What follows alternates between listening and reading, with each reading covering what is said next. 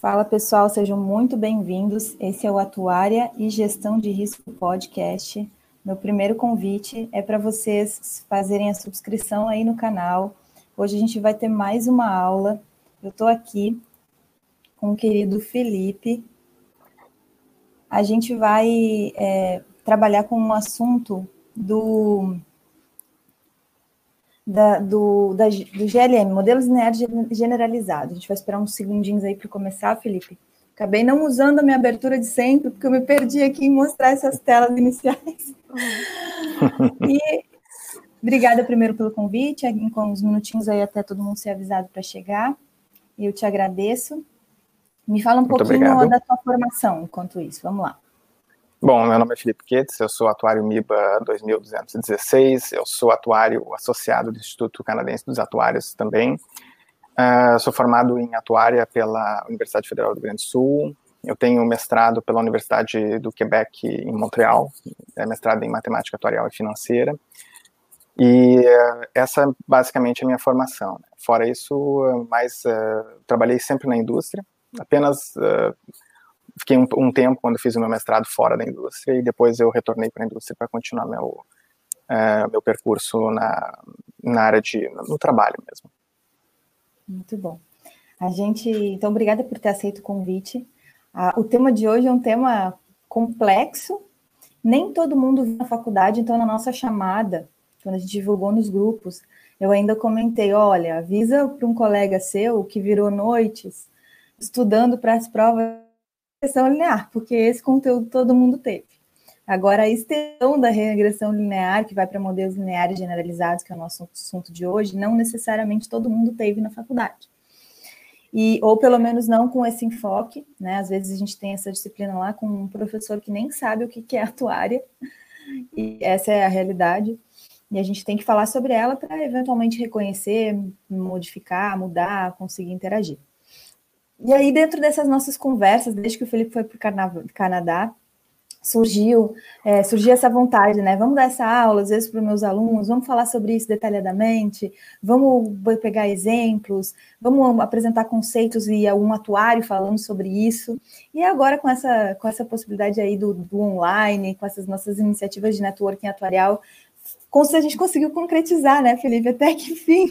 Exatamente. Eu já participei de alguns, de algumas, uh, de, algum, de algumas exposições na faculdade quando eu voltava do Canadá, né? Então, uh, mas dessa vez com a, a, possibilidade de fazer uma live é super interessante. A gente pode compartilhar esse conhecimento com todo mundo uh, sem precisar me deslocar fisicamente. Então, é verdade. Você que está chegando aqui, vou te pedir as duas coisas que a gente sempre pede. Você entra, se apresenta, fala quem você está, dá um bom, um, um bom almoço aí, um bom dia, meio boa tarde. Fica à vontade para comentar, para compartilhar. Pega esse link dessa live, joga lá nos grupos de WhatsApp, vou fazer isso também. E a gente já vai passar direto para o conteúdo, direto para a apresentação, que é a melhor coisa. Deixa eu botar aqui na tela. Okay. Então, uh, então, então, Maris, eu, eu decidi fazer um, uma exposição de GLM em precificação de automóvel de uma forma diferente. Ao invés da gente entrar dentro das equações, das, das provas matemáticas, eu resolvi falar sobre o assunto.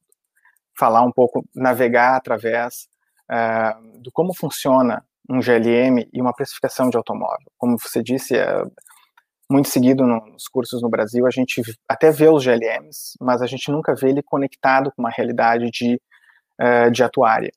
E o interessante foi quando eu, eu entrei no mestrado aqui, é, ele, o mestrado deles é extremamente focado, e um dos, um dos pontos muito fortes que eles têm é a precificação de seguros automóvel, usando GLM, usando outras técnicas também, eu acabei estudando outras técnicas, mas uh, o, o, mestrado me permitiu uh, estudar de uma forma aprofundada esse tema, que era algo que eu, foi um desejo meu, quando eu saí da faculdade, eu gostaria de saber fazer isso aqui e eu aprendi. Então hoje, hoje é a minha vez de passar, mas uh, de novo não quero passar de uma forma uh, com detalhes extremamente técnicos, mas conseguir explicar, dar o big picture para todo mundo de como é que funciona. Né?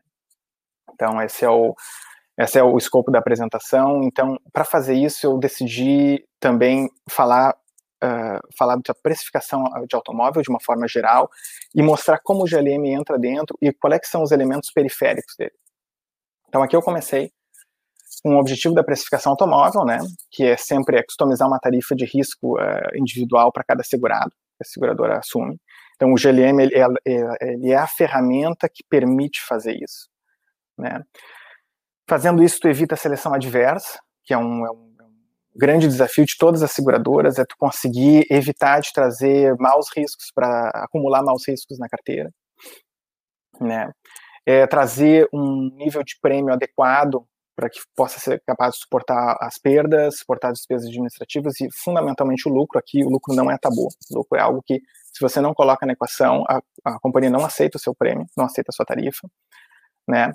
Uh, compreender também que, quando você faz uma modelização de um produto, uh, você tem que entender que produtos são diferentes e o prêmio que você espera deles é diferente. Às vezes, o segurado lá na ponta ele não consegue distinguir isso. Então, é, para nós é muito importante, nós atuários, sabermos distinguir isso, né? Esse mesmo objetivo na precificação automóvel, ele tem que ser capaz de suportar oscilações, vejamos exatamente o momento agora que a gente passa, né? Que uh, ele, ele, tem que, ele tem que ser capaz de, de, de gerar prêmio suficiente para passar por tempos difíceis, e isso inclui catástrofes, grandes perdas, etc. Né? E ele tem que se antecipar às tendências. Né? Eu, eu, eu, cito aqui dois exemplos muito, muito claros de tendências que estão por vir no seguro automóvel. O primeiro é o, é o automóvel uh, que, que, vai dirigir, vai dirigir sozinho. A pessoa não vai mais dirigir o seu automóvel. Né? Como é que o seguro vai ficar nesse momento? Né? Muitos desses automóveis não vão ser mais de propriedade das pessoas, vão ser locações. As companhias vão ser proprietárias dos automóveis. E o outro grande eh, elemento é que, por exemplo, ao mesmo tempo que os automóveis se tornam mais seguros, eles se tornam mais capazes de, de prever acidentes. Quando dá o acidente, a sua severidade aumenta muito mais, porque há 10 anos atrás, um para-choque de um automóvel custava alguns algumas centenas de reais e hoje em dia ele está cheio de sensores, radares e etc., que custa muito caro. Né? Então, o objetivo da precificação engloba todos, todos esses elementos aqui. Essa percepção de antecipar essa tendência, se a gente estiver falando em, em GLM, modelagem, a gente está falando em utilizar outra é, às vezes, outra distribuição. A gente já, já não conseguia mais usar, a distribuição normal para os nossos dados, que é algo que faz a gente migrar para distribuição, para modelos lineares generalizados. Agora, antecipando algumas tendências, quando eu tenho aumento é, da severidade, diminuição da frequência, faz com que mesmo as, as, as distribuições que a gente já usa vão ter os seus parâmetros altamente impactados. Ou seja, essa conexão né, da realidade com um modelo, que daí tu fala, ó, oh, vou trazer esse, esse objetivo. Muito importante, é, é, é bem isso que agrega quando a gente está modelando. Muito obrigada, Felipe. Ok. É, é, o, nessa parte é importante a gente entender que, é, que, a, que, que, sempre há uma, uma evolução no processo, né? E com essa evolução do processo é sempre importante olhar o futuro e não só olhar o passado, tentar, tentar ajustar, às vezes, modelagem é mais ou menos isso, é não só olhar o passado e tentar replicar o passado, mas é tentar extrair do passado, olhar as tendências para prever o futuro. Né? Então, uhum. assim, eu, eu, estruturei aqui uma, de uma forma geral, como é que se precifica um automóvel, né? Como é que se faz uma precificação de uma carteira automóvel, né? Existem uhum. elementos como, existe uma definição de necessidade da revisão da tarifa, aí diretoria, o próprio departamento tutorial pode uh, olhar para isso e, e vê que há essa necessidade. Existe etapa de modelo interno, que aí entra a parte de preparação de base de dados, a modelagem do GLM, definição dos diferenciais internos. Existe uma etapa complementar, opcional, que é o modelo de complemento de credibilidade. Né? Eu recomendo sempre trabalhar com essa etapa. Aqui também pode trabalhar com GLMs e tudo mais, é uma etapa super importante. Existe a parte de seleção, então, dos diferenciais na tarifa, Existe a etapa da indicação que determina o nível geral de prêmio, né, que ele vai incluir então as tendências de desenvolvimento de perdas, uh, a gente vai incluir carregamentos de catástrofe, grandes perdas, e ali que a gente vai calcular a tarifa de base. Existe um momento de impacto e, desloca e deslocamento, que é onde a gente vê como uhum. a carteira vai se mexer após a nova tarifa. Existe a etapa de implementação e algum prazo após você consegue trabalhar na validação do modelo, verificar se o modelo foi na direção que você esperava que ele fosse. Então, essas são as etapas gerais. E eu vou acabar falando um pouco de cada, né, porque elas são importantes para conectar com a precificação automóvel e o GLM. Né. Uhum. Opa.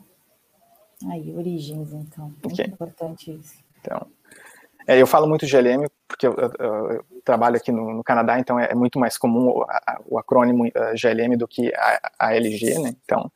Sim, GLM vem da, da sigla em inglês e, e a, aqui a gente fala MLG às vezes. MLG, né? isso. isso. Né? Muito bom. Modelos é. generalizados, General Liners Models. É, então, é, eles apareceram oficialmente uh, em 72 por Nelder e Wedderburn mas como um modelo estatístico, né? É uma, é uma etapa de uma, de um, é uma evolução de um modelo estatístico, foi a evolução natural dos modelos lineares, né? Uh, aqui eu coloquei o primeiro grande material voltado para a precificação de seguros não vida com GLMs é o de Younger and Heller, de 2008. Na verdade, o GLM já é usado há mais tempo, mas eles foram uhum. os primeiros que fizeram um livro texto específico para isso. Né? Esse é, uhum. inclusive, o livro texto da Cass e da SOA para a parte de seguros não vida. Né? Um, e o interessante é que o GLM ele aparece pela primeira vez com o mundo atuarial de uma forma realmente mais enfática, mais uh, objetiva e clara, quando o Mac, na, no início dos anos 90, ele, ele precisa, ele está trabalhando com os, o modelo de reserva chain ladder, que é o método de desenvolvimento, ou os triângulos, os famosos triângulos, uhum. e ele consegue desmembrar o triângulo num GLM. E através daquele desmembramento, ele consegue ele consegue provar que o método do chain ladder, o método de desenvolvimento, ele é um método uh, estatisticamente válido para ser usado. Porque antes, os atuários usavam esse método, mas sempre com o pé atrás, sempre com um pouco de ressalva. Uhum. A partir dali, não, a partir dali eles entenderam, o modelo é válido, uh, provado uh, estatisticamente que ele funciona. Né? Uhum. Então foi o MAC nos anos 90 usou um GLM para fazer isso. É recente, né? Agora, é recente, mas nem tanto, porque se a gente for comparar com a evolução tecnológica dos anos 90, com a, popularização da internet, com a popularização dos notebooks, dos computadores, em países, por exemplo, como o Brasil, que aí tem mais um atraso em relação a essa, essa realidade, a gente vai ver que está é, tá alinhado com essas possibilidades tecnológicas de modelos. Eles já existiam, eles já estavam comprovados matematicamente, mas às vezes a implementação deles não era viável de uma forma como é hoje, que a gente abre o R e consegue coisa, né? É, e hoje, a gente, em 1990 não tinha isso. É, e hoje, e hoje existem, existem várias empresas que fornecem uh, softwares, uh, programas né? de, de pacote de GLM, de modelagem GLM, que é, é, é, completamente acessível, como se estivesse trabalhando num, num Excel, é super fácil de lidar e trabalhar, então é, é muito interessante o, o quão isso evoluiu. Né? Hoje em dia é, é, se tornou uma ferramenta extremamente acessível. Né? Mesmo numa forma mais rudimentar, como trabalhando nos, nos softwares é, como um R ou um SaaS, desde a formas realmente, é, como a gente fala, user-friendly, que, que, é realmente excelente, a visualização é fantástica, né? Mas o então aqui R teve é. uma evolução recente em relação a isso, né? O R, o R Studio que já torna Sim. ele muito mais, o dashboard dele muito mais amigável, né? Sim, exatamente. É, inclusive, inclusive nas faculdades, geralmente, é, eu aprendi GLM usando o RSAS. Né? Foi ali que eu aprendi, usando o RStudio e, e o SAS. É, não, não tem forma melhor, porque tu tem, que, tu tem que programar tudo, tu tem que trabalhar em cima, tu tem que ver todos os detalhes. Então, é, é bem interessante começar por ali, né? Então, falando um pouco de GLMs, como é que ele funciona, né? Qual é que é o, é o grande, é o, são os grandes elementos pelo qual ele é uma ferramenta extremamente poderosa na precificação. Uh, ele é um método multivariado. O que, que, isso quer dizer? Quer dizer que quando ele, quando tu vai fazer a modelagem, ele olha o todo, ele olha todas as variáveis ao mesmo tempo e não uma por vez. Ele não conta du, uh, efeitos uh, duplos ou ele, ele, ele, ele penaliza de duas, ve duas vezes ou duas formas a, mesma, a mesma coisa. Então, esse é um, é um ponto fundamental na hora de, de, de, escolher ele em relação a outros modelos. Né? É, ele trabalha com dois grandes elementos, que são as variáveis explicativas e os offsets, numa equação matemática para responder ao, ao, aquilo que a gente está tentando modelizar. Né? No caso que a gente tenta modelizar é um custo de perda, é um prêmio, é uma frequência ou uma severidade. E o que, que são cada um deles? Né? O offset, na verdade, é um, é um elemento pré-fixado que a gente coloca no modelo, porque a gente sabe que a gente não vai mudar ele, por exemplo, ou que ele já está ali definido, ou a exposição, por exemplo, que a gente usa. E a variável explicativa é o elemento, sim, que a gente quer, quer usar para explicar o custo de perda. Por exemplo, um offset, por exemplo, vou dar um exemplo aqui, a gente determina que o nível de franquia não vai ser alterado. Então, a gente coloca a franquia como offset no modelo, e a gente coloca, por exemplo, como variável explicativa a idade do segurado, a idade do automóvel, a marca do automóvel, elementos como, dessa forma, né? Uh, dependendo da forma como a gente estrutura o GLM, a gente, a gente pode usar ele de uma forma multiplicativa. Os fatores serem multiplicativos, isso torna o modelo extremamente simplificado uh, pós-modelagem. Né? Então, uh, isso é excelente. E, um, e, o grande lance dele, que é a família exponencial, que é, é, o, é o background da, do GLM, ela permite funções discretas e contínuas. Então, ele pode ser usado tanto para modelizar a severidade, como para usar para frequência, como para usar para um custo de perda, que também é uma função contínua. Né? Então, é, é bem interessante esse, essa, esse lado do GLM.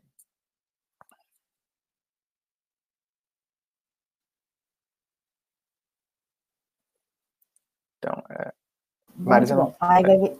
É, eu estava no mudo, né? É, eu não estava escutando mais. Eu estava vindo aqui. Aí a gente vai, vai ver como é que pode ser ele vai ser usado em diversos âmbitos, mas a gente vai dar uma olhada mais especificamente em automóveis, né?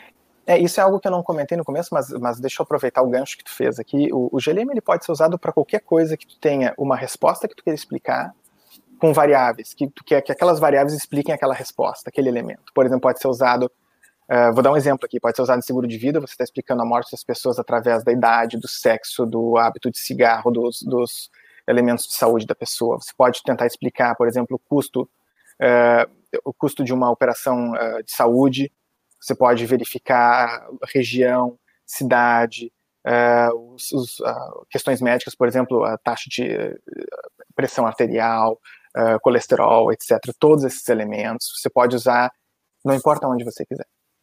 Você pode trabalhar com isso. Né? Uhum. Então, dá para usar em qualquer área. Né? Aqui, no caso, eu estou trabalhando para automóvel, mas a escolha é de cada um. Né? Bom, então falando um pouco aqui, como é que ele é usado, ele, ele pode ser usado no modelo interno e no modelo de complemento de credibilidade. No modelo interno tem duas formas de usar ele. Tem uma forma que a gente modeliza ele apenas para buscar os diferenciais, quer dizer, buscar os elementos que diferenciam na tarifa, ou para construir a tarifa final direto. Então, existem duas formas diferentes de montar. Usando a tarifa final, tu precisa trabalhar todos os elementos na base de dados antes de modelizar o GLM. Enquanto quando, quando você usa só para os diferenciais, todos esses elementos de tendência, de, de desenvolvimento de perdas e tal, tudo isso vai ser feito em etapas. Né? A forma mais comum é a primeira forma, que é apenas extrair os diferenciais, colocar com os outros elementos combinados, que é o que nós estamos apresentando hoje aqui, e calcular a tarifa. Né?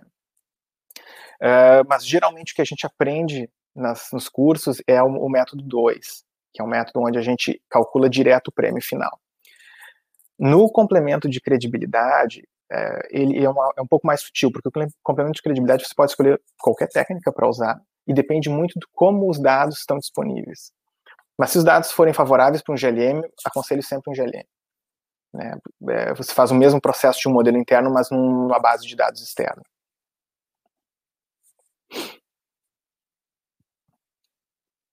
Não muda de novo, Maris? Essa, é sabe por quê? Eu vou contar aqui, vou abrir um pouquinho dos bastidores. Porque meus dois gatos estão aqui, o meu gato e minha gata estão aqui numa um nhega para cá, nhega para lá, que cada vez que eles se pegam, e eu não consigo modelar eles, entendeu? Sim. Estou conseguindo botar um molde neles e nem enquadrá-los, e aí eles estão aqui, eu tenho botado no mudo. É, aí eu fico aqui, aham, concordando, concordando, e depois eu não. então, desculpa, tá, gente? Não, não tem problema. Problemas técnicos aqui. Aqui, ó, o Tadeu perguntou se essa live vai ficar gravada. Entrei agora, sim, vai ficar gravada, assim como umas 15, 20 lives que já tem aí no canal de networking atuarial, que vocês podem aproveitar. Eu tenho recebido muita mensagem, inclusive, das pessoas é, agradecendo e, e, e valorizando o conteúdo, e isso faz com que a gente realmente tenha um networking atuarial, né? E sugerindo temas, sugerindo pessoas para estarem aqui conosco falando. A Raquel, querida, está aqui, volta e meia, a gente bota ela para dentro da tela também. Novidades e aprendizagem constante, constante, muito, muito, muito obrigada. Eu vou até botar nós dois aqui grande na tela, eu vou falar que no final dessa live de hoje a gente tem uma surpresa. A gente conversou sobre algumas coisas, então quem ficar até o final vai ter uma surpresa, surpresa extra relacionada especificamente a esse tema de modelos lineares generalizados. E aí, dependendo como é que as coisas seguirem, a gente vai poder ter mais atividade ainda, né, Felipe? Isso, exatamente. Tiago está aqui também, sempre presente da Arima. Muito obrigada, boa tarde para todo mundo. Andréia, queridona, sempre também com a gente, já contribuiu na live do lado de cá também. E todo mundo que quiser deixar sugestões e tudo mais, entra lá. Em geral, eu consigo conversar com vocês com essa proximidade lá no Instagram, é arroba Maris Carolina. Então, procura lá no Instagram e segue lá, que lá eu consigo botar caixinhas com sugestões, e aí vocês conseguem dizer, não, olha, esse tema eu prefiro quando tem muitos temas que são é, preferidos, ou quando a gente chama alguém que vai falar. É, com muita facilidade de vários temas, a gente abre a opção de vocês de darem a prioridade de vocês, e aí a gente conversa e decide juntos, porque esse formato pretende isso, interação e, e, e evolução, é, networking atuarial, né, e com conhecimento compartilhado, são as duas grandes coisas que a gente sempre fala. E aí, quando a gente fala Agora, voltando especificamente para o assunto, quando a gente fala em modelos é, de, de credibilidade, a gente vai ter um, abrir um campo maior ainda de atuação com GLM, né, Felipe? Porque uh, é aquela, aquele processo de olhar onde eu quero chegar, como você colocou lá no início, olha, eu tenho uma ideia de tarifa, ela não é do Sim. nada, eu tenho uma ideia de tarifa, mas eu também tenho uma base de dados complementar, assim, que me dá algum alguma ideia complementar também de tarifa. E eu tenho o meu modelo. Meu modelo, não, não porque eu tenho pouco dado, ele vai ter necessariamente ser descartado. E aí aparece a credibilidade lá como uma solução. Eu acho que teoria da credibilidade, estrito senso, falando em, é, em Bayes, teorema de Bayes, e é mesmo o Z, que padroniza qual, qual o percentual que a gente vai dar de credibilidade para o nosso modelo, e o modelo adicional e tudo mais, já visto as pessoas, os alunos que têm isso lá na faculdade, muitos têm só é, teoria de Bayes e, e, e, credibilidade bayesiana mesmo, sem ver uma aplicação na atuária. Então, daria uma live inteira para a gente falar sobre teoria da credibilidade, né? Exatamente. Não, e, a, e, a, teoria da credibilidade é uma, é uma técnica extremamente antiga, o começo dela, mas ela, ela, ela, ela foi se, se, se ajustando ao longo do tempo, mas ela se manteve mais ou menos estável em termos de conhecimento técnico. O que mudou muito é o como ela é usada é o como tu, tu agrega ela dentro de um, de um trabalho de precificação ou mesmo de reservas, depende da, do, do, do, ponto de vista. Uh, tem, isso é muito comum, assim, uh, às vezes a gente, a gente não, não, não se dá conta, mas uh, às vezes a gente acha que por, por, estar numa companhia muito grande, a gente não precisa complementar os dados, e na verdade é, é sempre bom olhar para dados complementares, é sempre bom olhar o que, que os outros estão fazendo, onde é que estão as tendências. Uh, e por, quando nós somos uma, uma, companhia pequena ou um projeto com uma base de dados pequeno, é, é fundamental. Porque um modelo com base pequenos pode não mostrar uma realidade de mercado e pode nos enganar na direção que a gente está indo. Então, um, um, complemento de credibilidade, um modelo de credibilidade é fundamental para a gente entender a real capacidade do nosso modelo dentro de um, de um mercado. Então, isso é muito importante. Vai falar um pouquinho mais de, de, de credibilidade ao longo, mas uh, é um assunto que eu, que eu aconselho muito a ser desenvolvido e, ser, e ser utilizado, né? Então aqui eu tenho, falando um pouco dos elementos técnicos do GLM, provavelmente esse aqui vai ser o slide mais, uh, mais técnico que eu vou apresentar hoje. Uh, eu, eu, comento aqui então, como a Maris falou, a regressão linear com distribuição normal é o caso especial do GLM. É o primeiro elemento que a gente aprende na linha de, de estudar o GLM. Uh, eles servem para modelizar fre a frequência, então uma distribuição Poisson, uma binomial negativa, por exemplo, funciona muito bem aqui. Severidade, uh, distribuição gama, distribuição inversa normal, um prêmio puro, uma distribuição Tweedy, uma gama.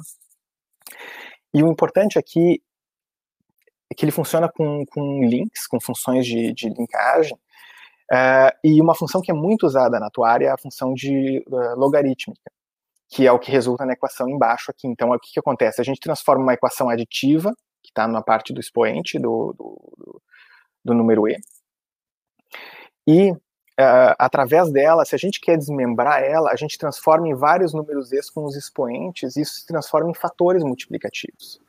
Então, quando a gente quer saber o efeito de uma variável ou de, de um elemento da, da conta, ele se transforma num elemento multiplicativo e isso transforma o, o resultado final a aplicação dele de uma forma extremamente uh, suave e fácil de, de ser usada depois na tarifa final.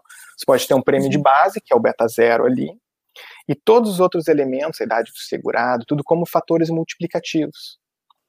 E, e, isso é a magia que eu entendo como magia do GLM com uma função uh, log link para construir a tarifa.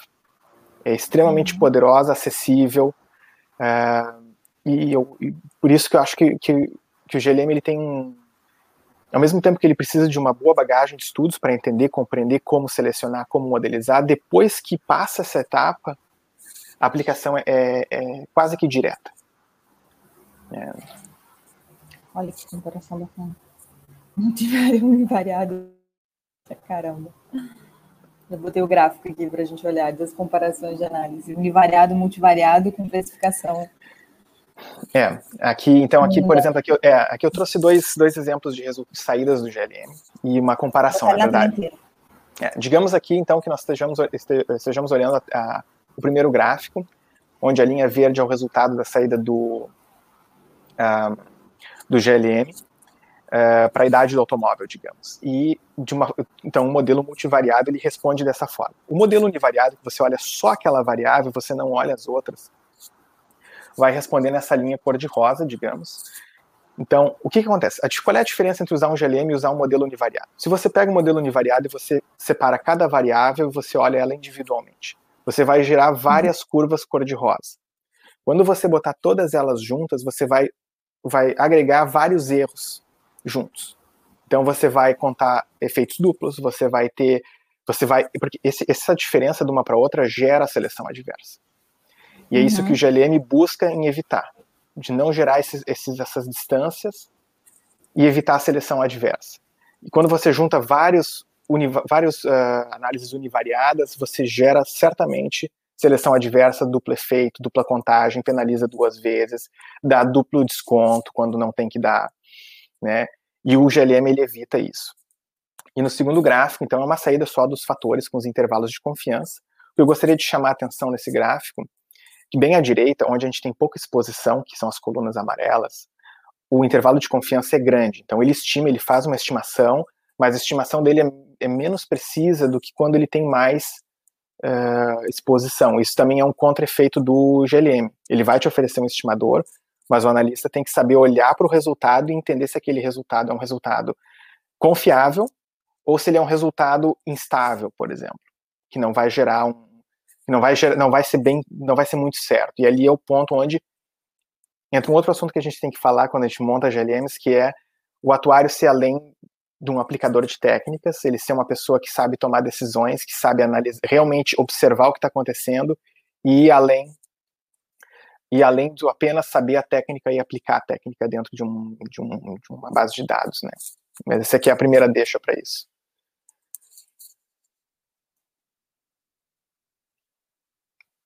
Muti?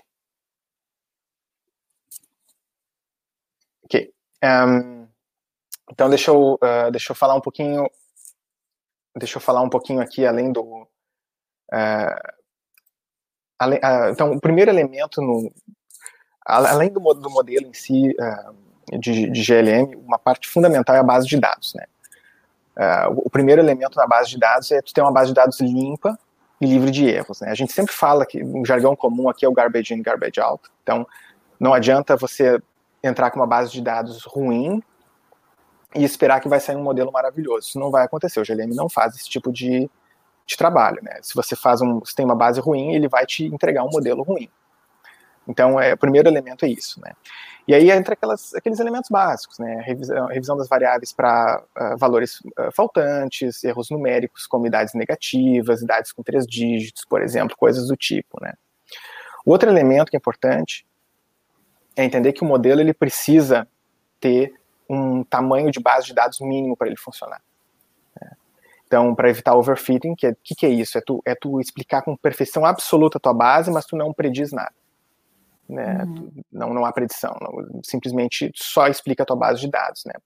Tu tem instabilidade nos estimadores, que é o caso que a gente viu ali no último gráfico, quando ele te entrega, sim, um, uh, ele te entrega um resultado, mas o teu resultado não é confiável. Né? Uhum. E o outro elemento é, é a própria convergência do modelo, para que ele te possa te entregar um modelo. Quando ele vai utilizar lá as derivadas para fazer o, o, MLE, e calcular os estimadores, ele precisa ter um, um corpo para ele conseguir fazer, fazer o modelo convergir. Né? Então, uhum. precisa de um volume na base de dados. Né? Então, uh, e aqui eu, aqui eu gosto de colocar isso aqui, porque a parte mais importante que, que a gente aprende isso mais é com a experiência do que com os cursos de modelagem, que é uh, o GLM não responde adequadamente quando tem problemas de base de dados. Né? Ele pode, inclusive, gerar modelos totalmente errados. Né? E aqui é o ponto importante. O atuário ele tem que ser, um, além do modelizador, ele tem que saber ter um, um, um ele tem que dar um passo para trás, do, sair daquele momento que ele está de modelização e entender se aquilo que ele está fazendo faz sentido. Se aquilo ali está indo procurar esses, esses, sinais dentro do modelo para verificar se não se ele não está gerando um, um, um, modelo, um modelo equivocado, por exemplo, ou se ele está gerando um modelo falho. Né? Isso não adianta, isso o, o, é, é, muito, é muito da questão do atuário como analista, como ele ter o senso de crítico, ter o senso de julgamento, né? saber lidar com essa parte. Eu vi uma, uma, uma mensagem ontem, uma postagem, numa página muito bacana de estatística aplicada. E aí falava assim: apaixone-se pelos seus dados, não pelo seu modelo, ou, ou se vincule aos seus dados, queira conhecer profundamente os seus dados e não o seu modelo.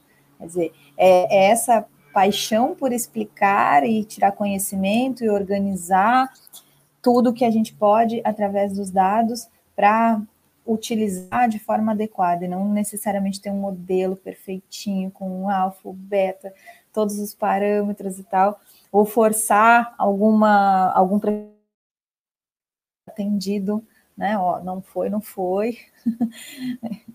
então, é, eu achei bem interessante. Apaixone-se pelos teus dados, né? É, eu acho que é Fischer quem diz, Maris, que é, é ele diz assim, é, é, todos os modelos estão errados, alguns são úteis, ou algo do tipo, né? Então, uhum.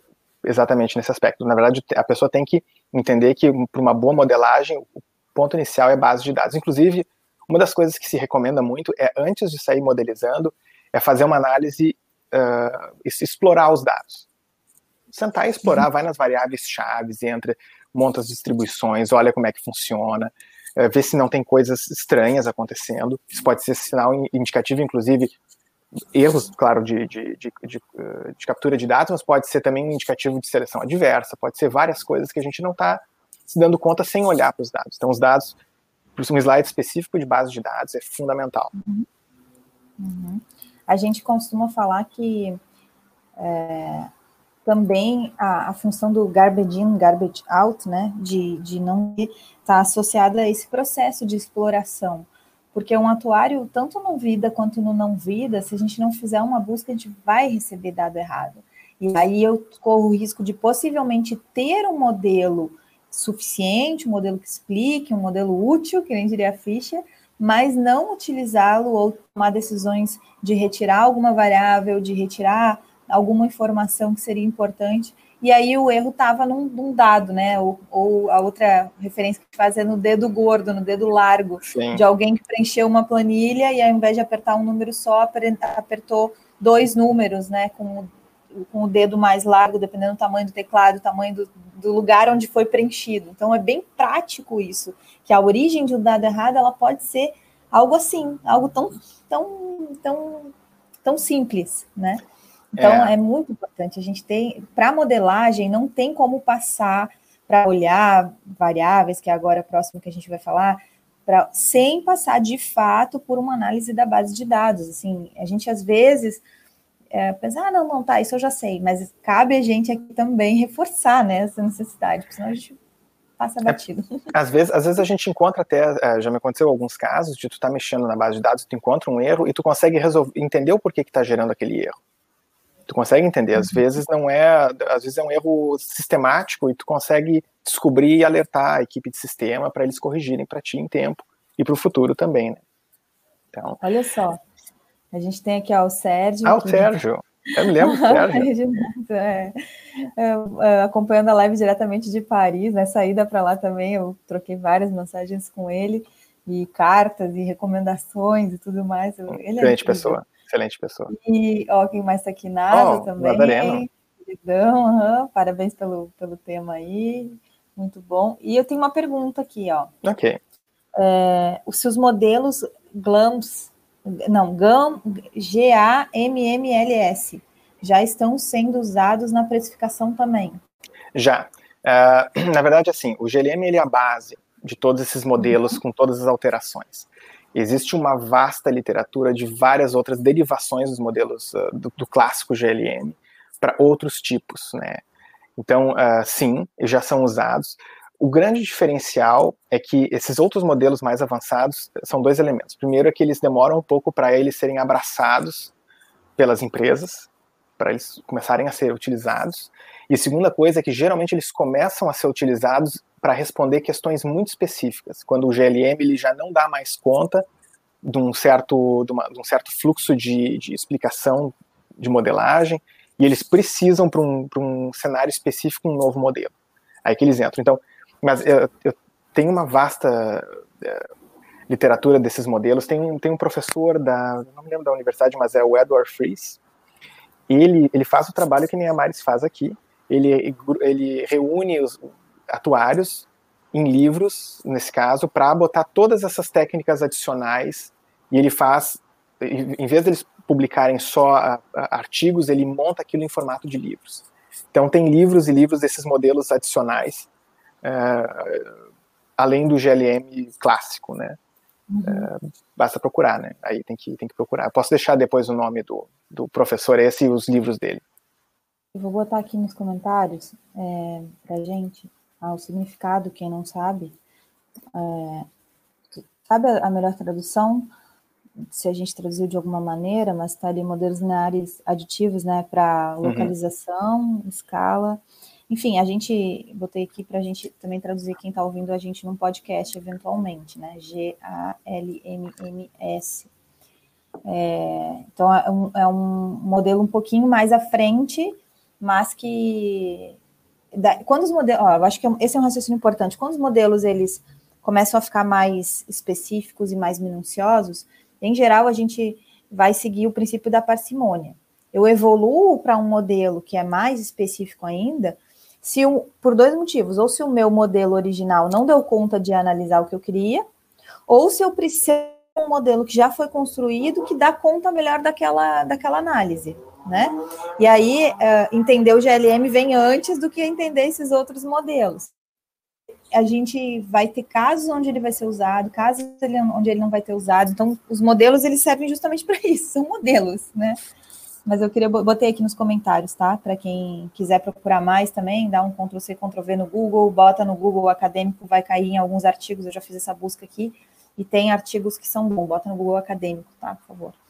que daí vai cair em artigos científicos e fica mais tranquilo.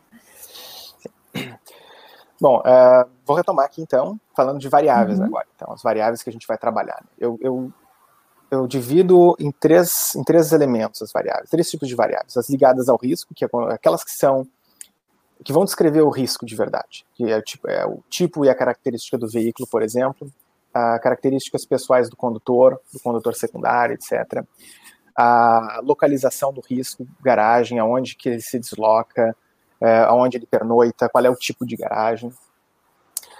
Tem aquelas variáveis que são suscetíveis à manipulação do segurado. Qual é a quilometragem anual, quilometragem diária que você faz, uh, por exemplo, quantos dias por semana você usa o veículo. Você pode dizer um dia na sua declaração e simplesmente uh, usar cinco dias, todos os dias, você, ok, é fraude, é fraude, concordo. Até você se dar conta, até você conseguir mover uma ação contra, até você conseguir reaver tudo, você perdeu muito com essas variáveis que são manipuláveis uh, pelos segurados. Né? Então tem que cuidar muito esse tipo de variável quando se dá peso para elas, quando se dá importância para elas. E tem aquelas variáveis que são conectadas com o produto e que elas não descrevem o risco e que elas não são suscetíveis de manipulação pelo segurado, escolha sim, mas não manipulação que são como franquias e limites. Essas aqui eu chamo muita atenção, porque elas são variáveis que elas não se comportam no GLM da forma como elas devem se, se comportar. Elas geralmente elas vão no sentido oposto, tá? São variáveis que essas sim você tem, essa é o, é o, é típico uh, caso de variáveis que você tem que modelizar à parte, fazer separado, transformá-las em offset num modelo de GLM e plugar elas desde o começo. Só para só para recapitular, né, o offset ele é um ele é um parâmetro que tu fixa antes de começar a modelizar no teu GLM. E o GLM, quando ele vai gerar o modelo, ele vai gerar os estimadores, tu diz para ele, olha, essas, esses elementos aqui que estão em offset, você vai fazer a tua estimação sabendo que eles existem com esses valores para essas pessoas. Você vai buscar o resto do efeito nas, nas outras variáveis. Essas aqui você não toca. Elas são assim. Então, essas variáveis conectadas com o produto, geralmente elas não funcionam uh, dessa forma. Né? Outras, uh, uh, geralmente os limites de responsabilidade não, não funcionam. enfim, essa parte de variáveis é muito, é muito importante saber, porque é, qual é o ponto importante? Se você modeliza ela num GLM, ela vai te dar um resultado, vai te dar um resultado bom, o GLM vai mostrar ela como se ela fosse uma variável importante, e na realidade ela está te enganando. O resultado que ela está te oferecendo é um resultado oposto ao que deveria ser. E aí, aí entra aquelas questões de o atuário tem que saber essas coisas antecipadamente para não cair, não gerar modelos uh, equivocados. Né? Muito bom. E uma conexão que eu sempre faço quando a gente coloca a franquia e limite, que elas são os para, as variáveis, enfim, as decisões, as características, a gente pode dar diversos nomes, que depende do, da forma que eu estou me referindo a ela, é, principais por desvirtuarem os nossos dados. Porque quando você tira e corta as caudas das, das coisas, você é, modifica a distribuição, você percebe? Então, é, é, fato que se eu vou tiver que botar uma franquia um limite, o que eu tinha geralmente é, não vai mais se aplicar, porque eu tirei as caudas, eu tirei os extremos, e aí, às vezes, algo que ia estar tá mais distribuído, que ia estar tá totalmente modificado. Então, essa percepção, né? Olha, o que eu estou fazendo quando eu coloco franquia é isso, fazendo um corte. Ah, eu tenho uma distribuição que, que captura, Olha, eu tenho, mas tenho essa, essa, outra, essa outra possibilidade, essa outra possibilidade. Então, é a percepção, né, de enxergar, olha, eu estou fazendo cortes nos meus dados. E aí, a modelagem, muito boa essa tua, tua é, atenção para isso. E é muito importante quando faz essas modelagens, são dois elementos, né? Uma coisa é quando você tem os dados completos e uhum. você corta eles em função de uma franquia ou de um limite que você está introduzindo. Outra coisa é quando você não tem os dados abaixo de um certo de uma certa franquia, por exemplo, eles não estão presentes. Então, na realidade, a sua base é uma base que ela já tem uma limitação, você não conhece o que acontece abaixo da franquia, por exemplo. Então, são, são cenários diferentes também, que precisam ser observados quando está se modelizando. Exatamente. E aí é mais, é mais importante ainda voltar naquela questão de análise exploratória de dados, né? Que aí o Marcos até falou aqui, ó, análise exploratória de dados é super importante, Natália também, por isso que a crítica de dados é uma das coisas mais importantes na avaliação atuarial. E, e aí a gente estava tava comentando essa questão de dados, que uma coisa que você pode fazer, é, e aí o Felipe pode complementar sobre a prática, é que quando há uma mudança ou quando há franquias diferentes para um tipo de produto e tudo mais, é analisar separadamente, né, e dar uma olhada o que está acontecendo quando essa franquia é diferente. Consigo ou não é, fazer alguma relação entre os dados das franquias da, abaixo, né, de quando eu não tenho e aí daqui a pouco eu tenho onde eu tenho esses dados, se eu consigo ou não fazer alguma alguma leitura, ter algum conhecimento sobre essa falta de dados, né, realmente que está ali na nossa é, exatamente. E esse lado da, da, principalmente a franquia, interessante, franquia e o limite, os dois eles trabalham de uma forma meio parecida. Uhum. Uh, um ponto importante, de uma forma bem básica, a questão de como se precifica uma franquia, como se precifica um resseguro, são similares, porque exatamente você uhum. corta a parte de baixo da distribuição. Uhum. O, o, o, grande, um, grande elemento, uma, um grande elemento de erro dos atuários quando a gente está fazendo essa questão da precificação é quando você está olhando, digamos, 10 anos de experiência ou 5 anos de experiência, e há dois anos atrás você trocou todo o formato das franquias do seu produto. E uhum. você vai reprecificar esse produto e você não considera que você trocou as suas franquias. Isso é um erro muito, muito comum de acontecer e ele distorce, distorce o resultado. Né? É importante tu, tu ter que botar em nível o produto ao, nível da franquia atual para você poder usar ele. Eu até vou falar depois na parte da indicação é, esse elemento, mas Mas é, realmente a franquia limite são, são variáveis que têm que ser feitas à parte e introduzidas no modelo de uma forma pré-fixada. Deixa eu perguntar aqui para quem está na nossa live se quando é, trabalharam ou viram né, essa parte de seguro de automóveis, tinham feito essa divisão de variáveis que são ligadas ao risco, variáveis que são suscetíveis de manipulação no segurado e variáveis que são conectadas ao produto. Porque só a clareza dessa variável, a classificação, que nem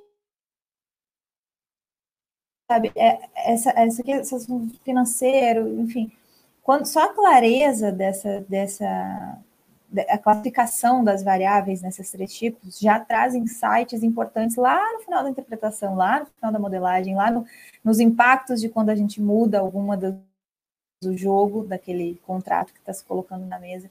E, e, e, aí me conta aqui nos comentários se você também já tinha visto essa divisão, ou se tinha visto alguma outra divisão, também deixa aqui embaixo, a divisão das variáveis em seguros de automóveis. É, essa, essa, divisão, assim, é, quando a gente trabalha em, em classificar ou, ou, montar uma estrutura, existem várias formas, depende do, do, da necessidade de trabalho de, de, cada área, de cada, de cada atuário, né? Então, uh, essa é uma classificação que eu uso muito aqui, né? Quando eu vou fazer as minhas análises, eu sempre coloco esses elementos, esses três elementos em ordem. Uhum. Bom, então, credibilidade, voltamos ao assunto. É. então, a credibilidade, do meu ponto de vista, ela tem, ela tem três objetivos principais. Ela tem a questão de identificar qual é a certeza do modelo em relação aos dados próprios. Qual é a certeza que tu vai ter em relação àquele modelo quando tu entregar aquele modelo. E a, a teoria da credibilidade vai te dar uma indicação de qual, qual é o, o percentual qual é, o, qual é a certeza desse modelo.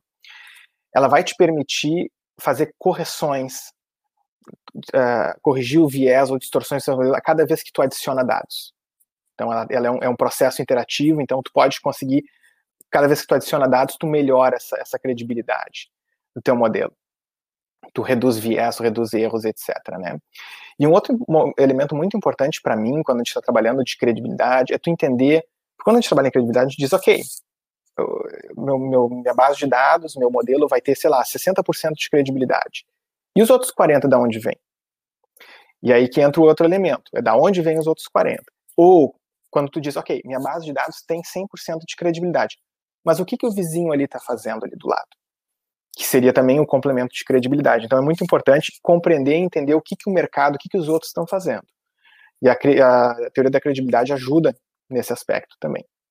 Então, na precificação, é, o que, que ela entrega? Né? são dois elementos. É, é a questão de selecionar qual método, aí os métodos clássicos de credibilidade que tu vai usar para poder inferir qual é a credibilidade do teu modelo, né? E qual é o, qual é o complemento de credibilidade que tu vai dar para o teu modelo. Quais dados? Por, vou dar dois exemplos aqui. Aqui no Canadá a gente tem acesso a dados da, dos competidores, dados como eles chamam anônimos, né? Então tem uma companhia que tira quem é a, quem é a companhia que, que cotou, quem é uh, o segurado que fez, a, que fez a cotação e tal, e ela vende essas bases de dados com todo o mercado dentro, praticamente. E ali, então, tu consegue fazer, que é o grande lance da credibilidade, tu faz uma engenharia reversa usando o GLM e tu consegue definir modelos de mercado. Tu consegue depois te comparar ao mercado usando um próprio GLM e dizer, olha, eu estou mais caro, eu estou mais barato, eu estou dentro do preço, uh, por exemplo, você pode dizer, olha, o mercado está usando essa variável que eu não estou usando. Por quê? Deixa eu olhar lá no meu, nos meus dados essa variável e ver se não me faltou essa variável no meu modelo. Né? Uh, e eu, eu me lembro que eu acho, faz muito tempo que eu, que eu, que eu trabalhei com automóvel no Brasil, eu me lembro que acho que a Suzep tinha uma fonte de bases de dados de automóvel. Uh, mas dá para fazer um, um, processo muito similar.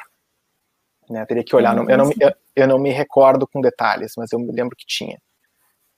Tem, tem sim, dá para fazer. Inclusive, é, em um dos artigos, dos artigos não, dos, dos é, livros que eu vou comentar aqui sobre precificação de automóveis, que está disponível na Escola Nacional de Seguros, e aí muita gente me pergunta, né, sobre material de atuária, livros e tal, e a Escola Nacional de Seguros já fez um, um acervo aí importante que as pessoas desconhecem, depois eu quero usar uns finalzinhos lá da nossa live. Me lembra, por favor, Felipe, se eu não esqueci. Lembro, lembro. Eu, eu usei, uh, eu, eu usei, eu usei muito material da esses, esses livros aí.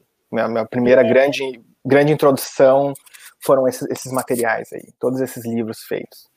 E eles estão disponíveis para download e tudo mais. E, e tem um especificamente de precificação de automóvel, uh, até com outras técnicas. E já são livros que usavam as, as bases da SUSEP é, e as, os dados estatísticos lá do, da SUSEP. Então, sim, tem, ainda está disponível. Sim. Então, vamos. Deixa eu passar aqui.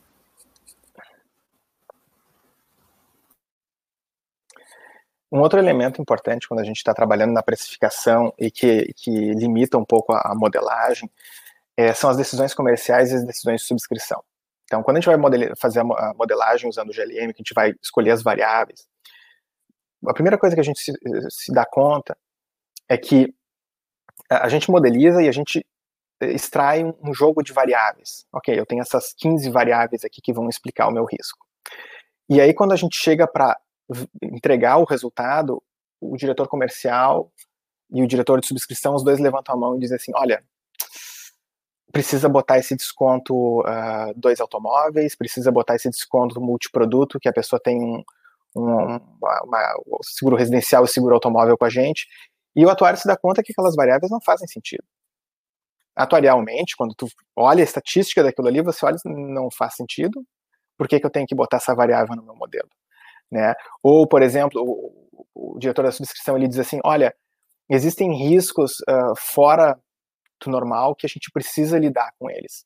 Por exemplo, é uma pessoa que tenha três sinistros ou mais nos últimos cinco ou seis anos, uh, uma pessoa que tem um veículo de mais de 400 cavalos de potência, por exemplo, são riscos fora do normal. E eles precisam ser tratados diferentes. E o GLM ele não vai pegar esses riscos. Primeiro, a questão dos riscos de subscrição. Tem muito pouca exposição dentro de uma base de dados para ele ser capaz de capturar. Esse é o primeiro grande elemento. Segundo, a questão comercial. Vários uh, elementos comerciais são contraintuitivos, às vezes, na questão de modelagem de explicar custo. E às vezes o modelo não vai conseguir capturar. Então, o que, que acontece? O atuário tem que se adaptar a esses elementos. Assim, primeiro, por quê? Primeira coisa, questão comercial. Eu prefiro. O atuário tem que entender que ele tem que dar o passo além sair do momento de modelagem e, e, trabalhar na área de tomada de decisão de uma companhia. O que, que ela vende, como é que ela, ela lida com tudo isso. Esse é um ponto muito importante. Você tem que entender que para a companhia é melhor tu dar 10% de desconto, 5% de desconto para uma pessoa que tem os dois seguros contigo, o residencial e o automóvel, e tu incluir isso na tua tarificação do que tu não vender, do que tu ter metade daquele prêmio de seguros. Né? O teu lucro é maior. A gente sabe de estudos que uh, o lucro e a despesa o lucro aumenta e a despesa administrativa baixa ao longo que tu mantém esse cliente contigo e quanto mais tu aumenta a carteira de seguros que ele tem contigo. Então é importante ter esse elemento, é importante incluir esse elemento comercial dentro do modelo. E a questão de subscrição ela é muito relacionada com a questão da seleção adversa. Se você não inclui esses elementos na sua eh, tarificação, o que vai acontecer é que você vai inchar a sua carteira de riscos fora de padrão, pessoas com muitos sinistros, pessoas com veículos fora de padrão, eh, regiões que você não quer subscrever. Então é muito importante incluir. Como é que você faz isso? Através do offset dentro do modelo. Então você tem que ter a comunicação com os outros departamentos, conversar com eles, entender as necessidades que eles têm, ter tudo isso de antemão da modelagem e quando for modelizar, incluir isso no começo da modelização colocar isso já nos offsets da, do, do, modelo. Alguns você vai ter que construir, outros são prontos já. Depende do, da situação, né? É bem aquele papo que a gente vinha tendo até com o Roberto, né? De entender o porquê, de entender a gestão, de entender um negócio como um todo, de entender importâncias para outros produtos, resultados que não, não, não estão direta, diretamente associados a uma linha só de negócio. Então, é a compreensão do, do, do, que o Roberto e a Cristina já vem tra trabalhando, né? Da gente sair da nossa nosso, nosso computador, nossa caixinha, e entender a empresa como um todo, inclusive gerir, é, gerar né, dados, informações para tomada de decisão de forma ampla, às vezes indicando, às vezes colocando para dentro do modelo aquela aquela, aquela, aquela aberração, vamos dizer assim, né? Porque muitas vezes são as aberrações. É, do ponto, do, do ponto de vista atuarial, quando tu olha assim, tu vê que não faz sentido, é uma aberração. Mas quando tu olha do ponto de vista econômico, quando tu, você olha do ponto de vista de retenção Exato. de cliente, você olha do ponto de vista de vendas, faz todo sentido. Né? Eu acho que é, é, é uma, uma pequena crítica que eu faço para nós atuários, a gente, a gente tem que aprender a lidar com isso, a gente tem que aprender a caminhar no, no, no território das, dos, dos outros departamentos e entender eles também. É muito importante. Cada vez que a gente entende eles, é mais fácil a modelagem se torna, mais rápido ela fica, mais eficaz e melhor eles vão eles vão se sentir mais seguros de trabalhar com a gente também. Eles vão ter uhum. uma segurança, eles vão ter um, um, uma, um, senso de parceria de trabalho. Trabalho em equipe, das, realmente, né? Uma, uma das, das perguntas que a gente usa para isso é o porquê. Então, explica o porquê. E aí, quando alguém explica o porquê, tu consegue entender a conexão que está por trás, que até então, o senso naquele, naquela caixinha não fazia sentido. Então, é muito importante quando alguém vem nesse sentido, é, tá, mas você pode, por favor, me explicar o porquê? E aí, consegue é. colocar para dentro dessa, dessa análise, né?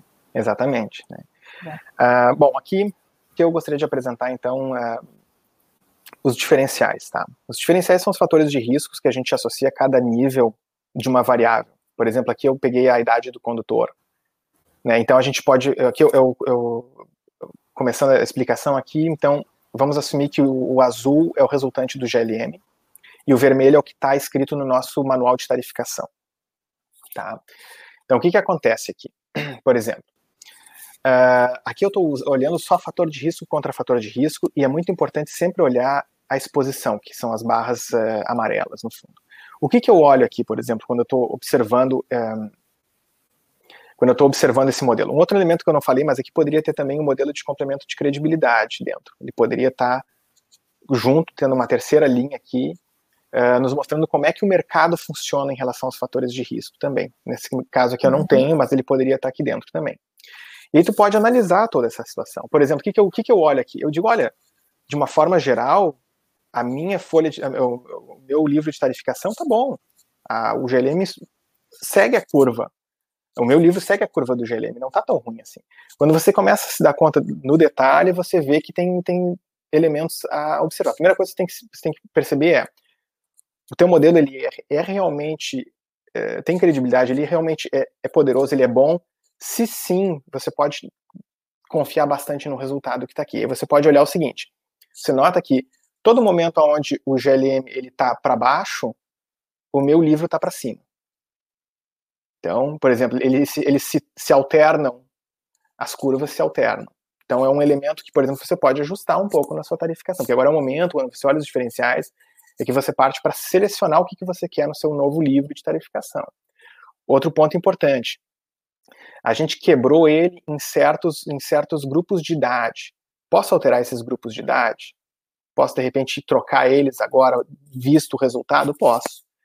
Outra coisa, tu pode ver que já pode, talvez tenham erros na base de dados, porque no, meu canto esquerdo, bem esquerdo, eu tenho pessoas com 16 anos de idade. Dependendo de onde é, isso é possível. Se é no Brasil, uhum. não é possível. Então é um erro de base uhum. de dados que foi gerado aqui.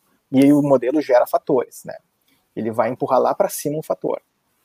No outro lado, a mesma. Dados aí são dados de sinistro, né?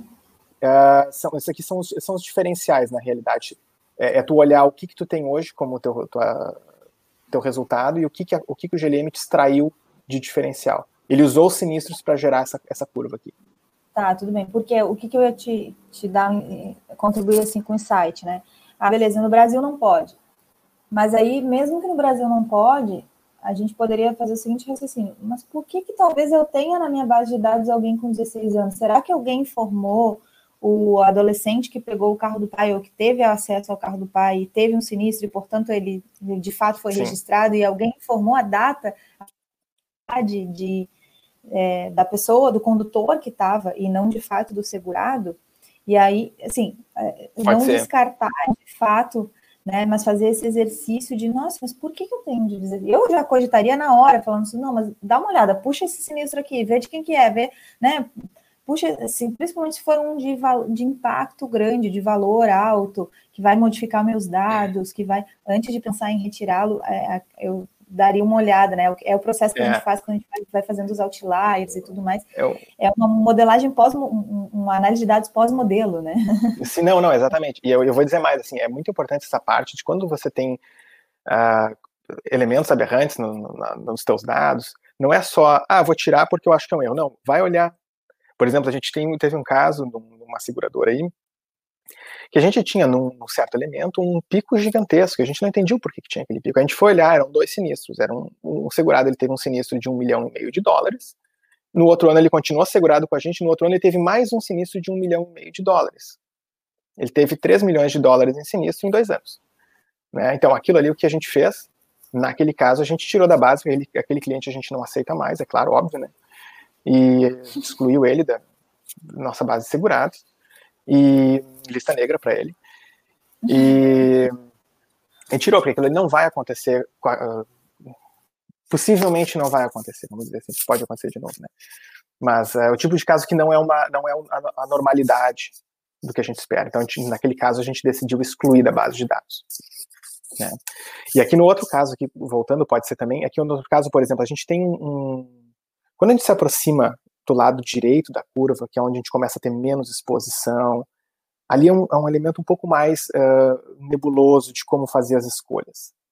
Quando a gente, a gente ajusta curvas, distribuições, uh, a cauda sempre é um problema. É sempre um elemento de muito cuidado. Então, pode ser verdadeiro de que no meu livro eu estou muito mais alto e eu quero trazer para baixo, porque minha experiência de sinistros ela é mais baixa, Porém, com um complemento de credibilidade de todo o mercado, tu consegue entender como a cauda funciona, melhor do que só com os teus dados. É um exemplo da onde o complemento de credibilidade é fundamental numa análise, por exemplo. É, então, e aqui o, o, grande elemento que eu digo aqui nessa, numa análise dessas é o julgamento atuarial. Isso é algo que não, que não se ensina em, em, em livros, não se ensina em faculdade, não se ensina em lugar nenhum é, a experiência, é como a pessoa vivenciou tudo aquilo, é como ela troca experiência com outras pessoas, o que, que ela vê, enfim. Então... E ali no, no exemplo tem dois modelos, né? Um que está em azul e um que está em vermelho. Sim. Vamos, vamos falar para quem está nos ouvindo aqui no podcast qual é. É, o, o azul, então, seria o resultado do GLM, dos diferenciais do GLM, e o vermelho uhum. seria exatamente o que, que a gente tem hoje, qual é que são os nossos diferenciais atuais. O que, que a gente tem hoje. Uhum. É, então por isso que eles são mais retinhos, assim, a gente diz, o que, que a gente disse ali, por exemplo, a gente disse que um segurado de mais ou menos 25 até 30 anos de idade, ele tem o mesmo risco, por exemplo, enquanto o GLM ele mostra que não, que na verdade é uma curva de risco que passa por ali. Por questões de simplificação, de facilidade, a gente transformou num grupo de, de risco único, né? Então, isso aí. E lá na tem uma pessoa com 70 e todos que também teve, né, um, uma diferença ali. É, tem, tem. A gente tem. vê que isso realmente pode acontecer, né, com idades mais avançadas, normalmente quando a gente vai ter. Um... Pode. Os, os gráficos, quando, quando, a gente trabalha com ele, com essas é, com idades, assim, o, o, final da curva é geralmente é uma incógnita. Né? A gente nunca sabe como é que o final da curva vai ser de verdade, né? Uhum. Aqui, aqui eu vou falar de um outro elemento.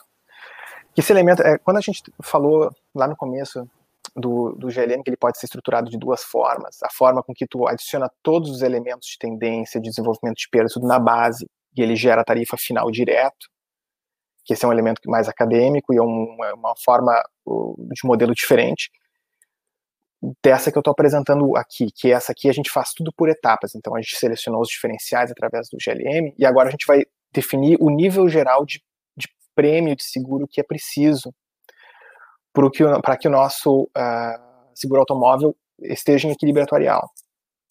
Então, ele complementa o processo de precificação, indicando a necessidade global de prêmio. Ah, eu preciso aumentar 10% de uma forma geral os meus prêmios para estar em equilíbrio. Senão, senão eu vou estar em prejuízo, eu não vou ter lucro ou coisas do tipo, né? Aqui é onde a gente vai incluir carregamentos de segurança, carregamentos para grandes perdas, para catástrofes, para resseguro, é tudo nessa etapa aqui. E nesse momento aqui, quando a gente faz esse ajuste, é aqui que a gente inclui também os ajustes por inflação, desenvolvimento de perdas que vem dos, dos ajustes das, uh, dos, dos, sinistros em relação aos, às reservas, as alterações de produto que a gente falou quando a gente troca a franquia. e a gente muda a característica do produto, tem que ter um efeito aqui também, porque isso muda a necessidade de prêmio do produto também. Produtos diferentes, prêmios diferentes, né? Então aqui é o, aqui é o ponto importante, né? Vai fazer todo aí do negócio. Porque aí, de fato, eu estou trazendo a estrutura de funcionamento que está na volta dessa precificação aí para dentro dessa, dessa indicação da tarifa. Né? Eu tenho algumas contribuições aqui que eu quero botar na tela Sim. de novo. Ó. A tela, a Raquel está aqui, ó, julgamento tutorial, excelente tema para debate. Até onde artificial vai substituir, substituir e o que ainda depende do profissional. Importante debate mesmo, né? É, eu, eu tenho minha opinião sobre isso por enquanto, né? A gente nunca sabe como é que vai ser no futuro, mas hoje em dia eu acho ainda que a inteligência artificial com Big Data, ela consegue fazer um trabalho excelente. Mas quando tu foge do Big Data, que nem tudo pode ter Big Data, né? Nem tudo é capaz de ter Big Data, ali ela não faz um trabalho muito bom, não. Ali precisa de um, um pouco mais ainda. Né? É, tem, tem duas, dois aspectos importantes que eu acho nessa, nessa colocação da Raquel. É, primeiro que para eu ter uma inteligência artificial, eu tenho que informar ela critérios, poderes de decisões, tudo mais, e isso tem que ser feito por um humano. Depende como é que isso tiver é. sido feito. É, esse exemplo que a gente deu ali da, de simplesmente o dado ser verdadeiro, mas a idade informada era da pessoa que segurado, é, talvez se eu não tiver colocado para inteligência artificial que ela pode sim mudar, usar, uh, lidar com o dado dessa forma, né? Ela não vai identificar, ela simplesmente vai, vai seguir o que foi dito para ela. Olha, menor de 16 anos não pode, aí se foi dito para ela o modelo ela tira, enfim. Quer dizer, por trás da inteligência artificial tem que ter tido uma inteligência humana de, de, de fato fornecer Sim. o que fazer, né? Qual é o julgamento que deve ser feito. Esse é o primeiro caso. E o segundo é que quem fala muito disso é Marta Gabriel. Ontem eu até postei algumas coisas lá no Instagram, porque andei trocando umas mensagens no privado com ela, ela é incrível, eu sou fãzona dela. Tem um dos podcasts também que eu gravei falando sobre uh, as ideias que ela traz. E, e ela 2018, na abertura, Marta Gabriel, ela, ela tem um livro chamado Eu e os Robôs, alguma coisa assim. E, e ela traz o que? Ela traz que, de fato, nessa parte da inteligência, ela estuda muito, né? É uma estudiosa, tem publicações é, de artigos internacionais e na área empresarial também sobre falando sobre inteligência artificial e tem esse livro aí de referência que é Eu e os Robôs. É, mas ela traz o fato de que os robôs nunca terão Pensamento crítico é, de fato, o diferencial que nos, difer que, que nos diferencia, nossa, redundante, Sim, da é máquina. diferencia, assim, da máquina, exatamente.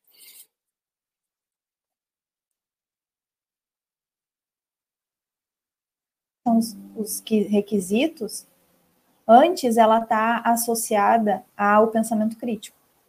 E aí, quando a gente tem associação com o pensamento crítico, a máquina não tem essa capacidade ainda. as apresentações dela que eu que eu estava ouvindo, que eu disse, tá, beleza, mas então como é que a gente desenvolve se pensamento crítico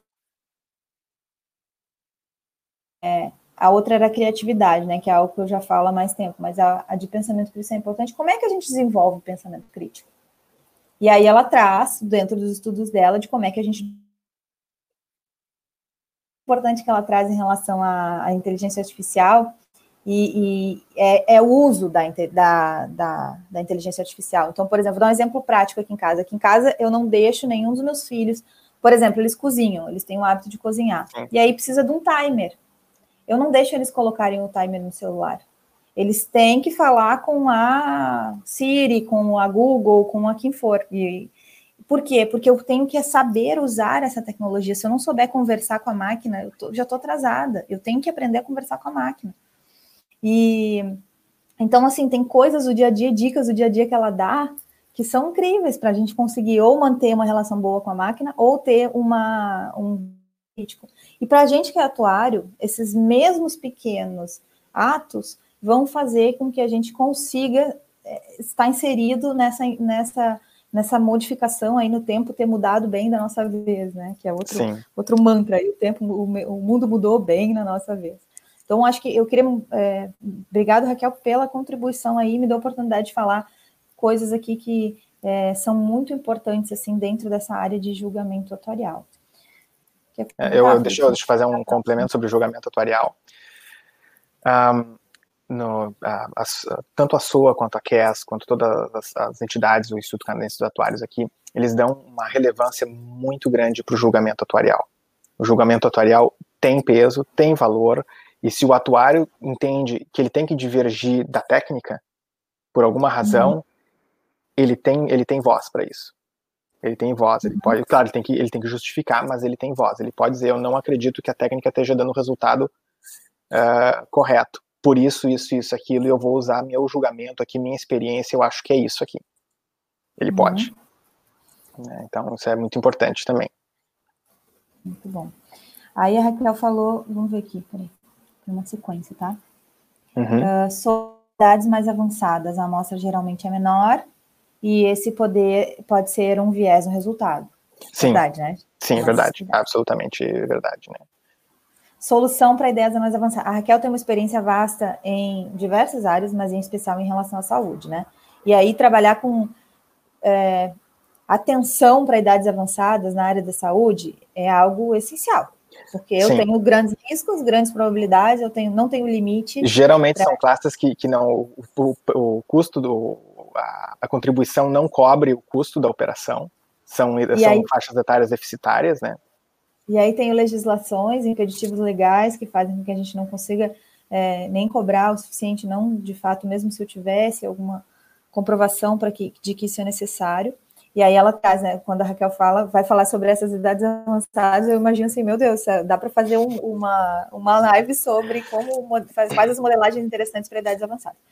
Mas Sim. ela fala aqui, ó, criar um agrupamento etário a partir do ponto que a amostra se torna muito reduzida. E aí trabalhar com Sim, é uma opção.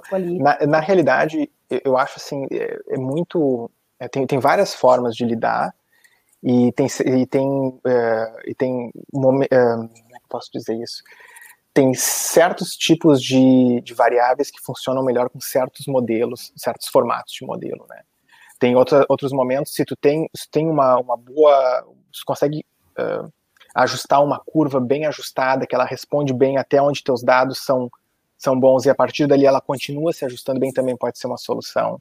E, e tem vários, vários métodos. Pode usar, tu pode assumir 100% os dados externos. Tu pode abandonar os teus dados internos e partir para os dados externos a partir de um certo momento.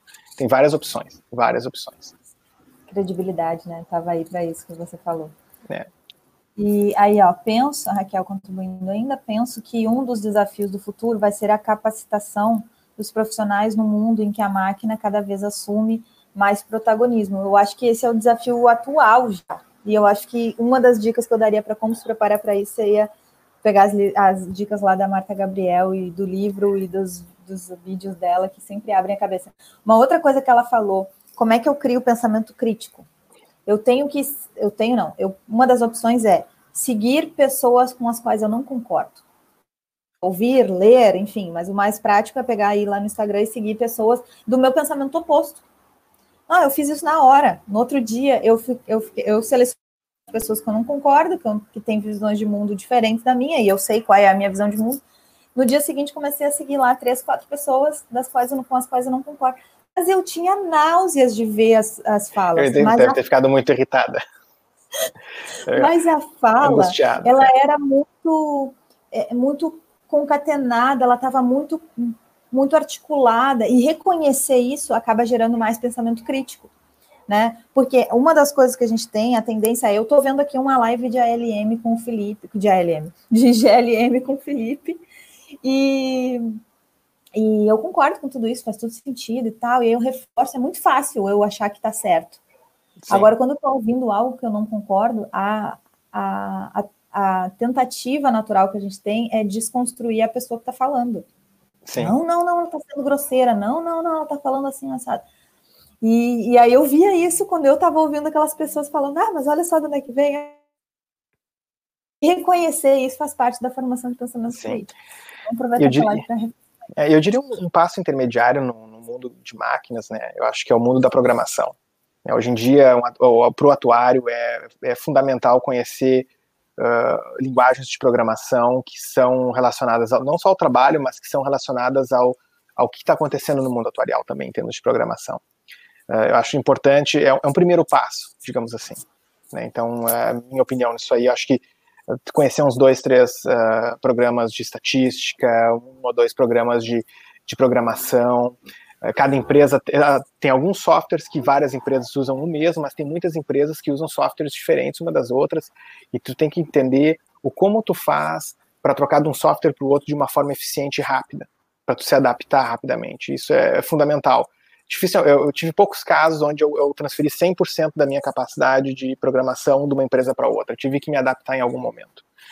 Né? Então, isso também faz parte desse processo de se entender cada vez mais com as máquinas, né?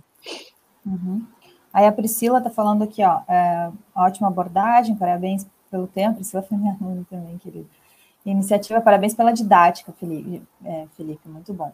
Obrigado. E o NASA, NASA aqui, ó, na saúde, né, em termos de Brasil, a gente está falando, só de trabalhos de GLM em auto, é, autogestões, acho que não é aqui, mas é, acho que é autogestões. Seriam é, seria uma dificuldade termos em outras modalidades devido aos aspectos comerciais, que são muito mais fortes é, sem os aspectos legais também. É, isso aí, é, isso aí, isso aí é um, isso aí são questões assim. Eu acho, eu acho que é possível trabalhar assim os GLMs com, com restrições uh, legais, porém dá um pouco mais de trabalho. É né? um trabalho um pouco mais uh, um trabalho um pouco mais a longo prazo, um, um, trabalho um pouco mais demorado, tem que fazer várias idas e vindas no modelo. Né? A gente tem aqui um caso, por exemplo, aqui está acontecendo, muito comum aqui, a província de Alberta, aqui, ela acabou de... Aqui no Canadá tem dois tipos de, tem dois tipos de, de reclamações de automóvel, reclamação uh, at fault e non at fault, quer dizer, com culpa e sem culpa. Tá? Uhum. E o que, que eles fizeram é o seguinte, uh, certas províncias te permite que tu use do, as duas reclamações para tu gerar a tua, a tua, a tua modelagem. Ponto. Pouco importa se foi com culpa ou sem culpa, é uma reclamação, tu modeliza aquela, aquela conjunto de reclamações. Tem províncias, uhum. uh, por exemplo, como o Ontário, por exemplo, que ela não permite tu usar as, as reclamações uh, sem culpa. Tu não pode usar elas. Elas não podem ser contadas. O que é uma reclamação sem culpa? É a pessoa que estava andando lá e alguém veio e bateu na traseira dela. Ok, ok. Beleza, a gente entende que a pessoa não tinha culpa. Só que acontece que tem na base de dados, tem pessoas que têm 5, 6, 10 reclamações nos últimos 5 anos sem culpa. Começa a ser, começa a ter, é, ser preditivo, entendeu? Tu começa a ter casos, não, opa, só um pouquinho, essa pessoa aqui, eu consigo prever o futuro dessa pessoa aqui com as reclamações sem culpa porque ela está me respondendo alguma coisa. E a província de Alberta, por exemplo, acabou de lançar um normativo para cortar as reclamações. Ela liberava a utilização das duas reclamações, ela acabou de cortar o, reclama o normativo, cortou essa a utilização da, da, reclamação sem culpa, dizendo que ela não, não tem conexão uh, com, com o resultado do prêmio de seguro. E foi um movimento, está sendo um movimento grande dos atuários aqui no Canadá de mostrar que sim, que tem, né, e tentar fazer a província de Alberta voltar atrás. Né? É difícil, mas estão uh, tentando. É, e aí, nesse caso aí, ó, por exemplo, a gente vai ter que ter um entendimento do negócio de novo.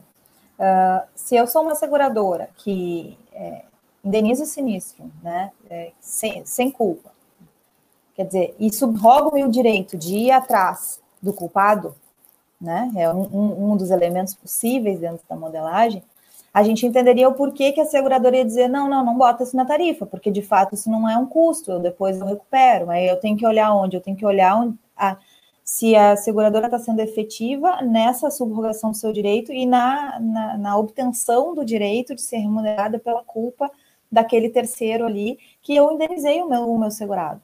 Exatamente. Agora não, eu não tenho esse processo, meu jurídico não funciona, isso não faz, é, eu subrogo meu direito, não faço nada com isso. É, então, aí o atuário vai dizer, não, não, olha só, tá tendo sinistro, tá tendo gasto, tá tendo, né, tem que fazer parte da tarifa. Aí, é, e, e o que é acontece? modelagem, não só modelagem estrito é gestão. É, e outra coisa, eu vou dizer assim, é, dois elementos nessa, nessa, nesse ponto aí. a primeira coisa é assim, alguém vai pagar essa conta. Alguém vai pagar essa conta. No caso, tu vai distribuir o custo para os outros segurados que não tem nada a ver com, com a história, e geralmente isso aumenta o teu prêmio, aí depende da, da seguradora dos casos, aumenta de uma forma com que tu fica um pouquinho fora do mercado para os outros segurados normais, porque tu não consegue se distinguir. Claro que se todo o mercado funciona assim, o mercado inteiro se ajusta. Mas, se por um acaso tu não usa essa variável, pode acontecer uh, de, de, gerar essa situação. Muito bom. O Thiago e ele deu um outro, uma outra questão que é exemplo de falácia lúdica em ação. Não é porque joga bem xadrez ou gol que a inteligência artificial tudo vai fazer melhor que, que os seres humanos, né? né? Exatamente, né? Porque ela Sim. faz alguma coisa bem, que tem critérios de tomada de decisão envolvidos por trás, que ela vai fazer melhor que os seres humanos. É que daí eu, te, eu começo a a gente começa a ser um pouco assim cruel e eu tenho que pensar que humano, né? Aqui humano a gente está comparando com a máquina. É um humano automatizado que faz cálculos automatizados sempre da mesma forma, sempre da mesma coisa. Sim, a máquina vai fazer melhor, é, né? Se ela tiver os mesmos critérios de decisões, as mesmas bases e ela vai até trabalhar, estruturar uma, uma leitura da base de, de do que deve ser feito melhor do que o humano. Mas fora isso, preciso pensar com que o humano. Sim. Desculpa. É e sim, o NASA falou que é autogestão.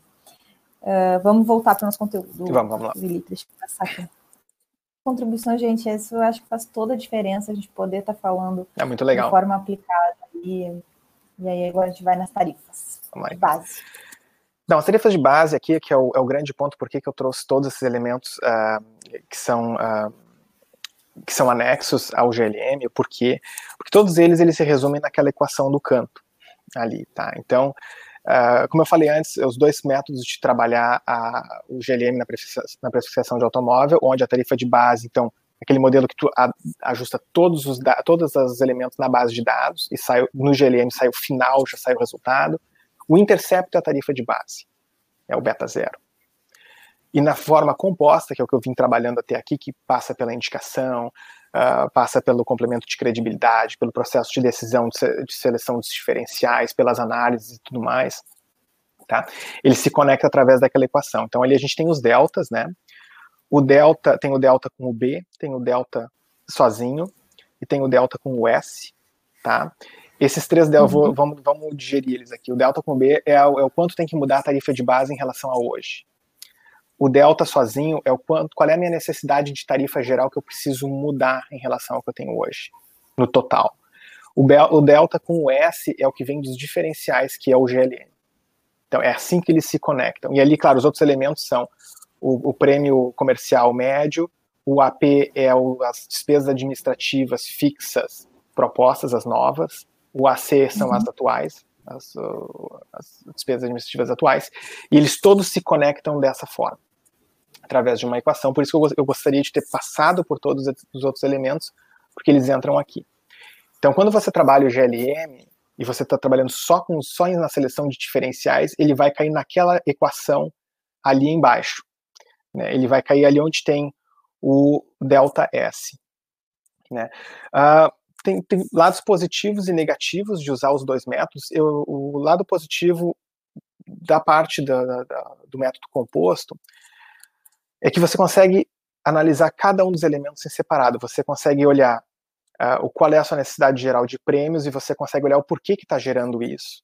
Você consegue olhar uh, o olhar os diferenciais em isolado, um por um, retrabalhar aquele elemento de uma forma separada. Né? E você consegue trabalhar as despesas administrativas que você precisa trocar. Por exemplo, ah, o custo de emissão de apólice passou de 30 para 35 reais. Bom, você pode botar na equação ali, você sabe que é ali que ele está entrando. Quando você tem esse, no, no, modelo que sai, ele sai completo já do GLM, é, ele é um pouco mais, ele é um pouco mais uh, difícil de trabalhar para acertar o timing dele, para acertar o ponto de equilíbrio dele. Ele é possível, sim, claro que é possível, uh, mas tem esse ponto. E, e, vou dizer que o mercado ele prefere o método composto, é o mais comum assim de, de utilização.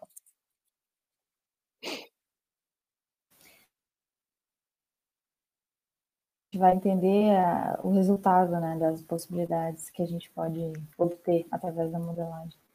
Sim. Temos observado vai ser ajustado pelo é, GLM. Também não, não carregou aqui, deixa, deixa eu enxergar ele aqui, já, já vou falar dele então, né? Mas sim, no final, no final das contas, uh, quando, depois que tu faz toda a precificação, existe um processo de preparação para a implementação. Uhum. E esse processo, ele vem através do ajustado, então, do prêmio observado versus o ajustado. É o quanto é que tu cobra hoje e o quanto é que tu vai cobrar amanhã. Né? É isso que vai acontecer aqui. Então, digamos que a linha azul é o quanto é que tu vai, é o quanto é que o GLM te ofereceu de prêmio, e o vermelho é o que você observa hoje em relação à sua carteira. E aí você tem que olhar, olha, eu estou desviando do que eu estou cobrando hoje em muitos locais, nos dois extremos, digamos, e numa partezinha ali do, na idade do, do motorista ali no meio ali. E aquilo ali, ele, o que que gera aquilo ali? Aí entra, aí entra uhum. o, o, o, ponto, antes de tu validar tuas, tuas tarifas finais, é isso que você tem que olhar. Você tem que olhar se aquilo ali uhum. não são GLM, se aquilo ali não é uma decisão de subscrição que, que eles botaram, não uh, idades baixas, eu quero botar uma super sobrecarga, porque eu não quero esse tipo de pessoa na minha carteira. Então, se reflete no preço muito acima de mercado, ou do, do que tu está cobrando hoje para aquelas idades. Né? A cauda pode ser o que nós estávamos falando antes, pode ser que a gente errou na estimação da cauda da, da, da idade dos motoristas, tem que revisar aquilo ali. Então, uhum. são todos são, são elementos que a gente vê e no final, quando a gente põe tudo junto, é que a gente consegue observar isso aí. E aqui é com todas as variáveis juntas que não é o efeito só da idade do motorista, que é quando tudo está sendo considerado idade, sexo, tipo de veículo, localização e tudo mais, é ali que a gente vê. Pode ser que uma outra variável esteja interferindo dentro, uh, dentro do, do, resultado. E a gente não consegue ver na hora que a gente está só selecionando os diferenciais. Né? É, a outra coisa que a gente pode ter de análise aqui, adicional, é a questão do volume, né? Como é que é o meu negócio, qual é o volume concentração, onde é que eu preciso realmente estar uma, com uma precificação alinhada. É, é, esse é o outro entendimento. Olha, mas é, meio, é preocupante ou não esse ajustado e observado? Pode ser que não seja preocupante.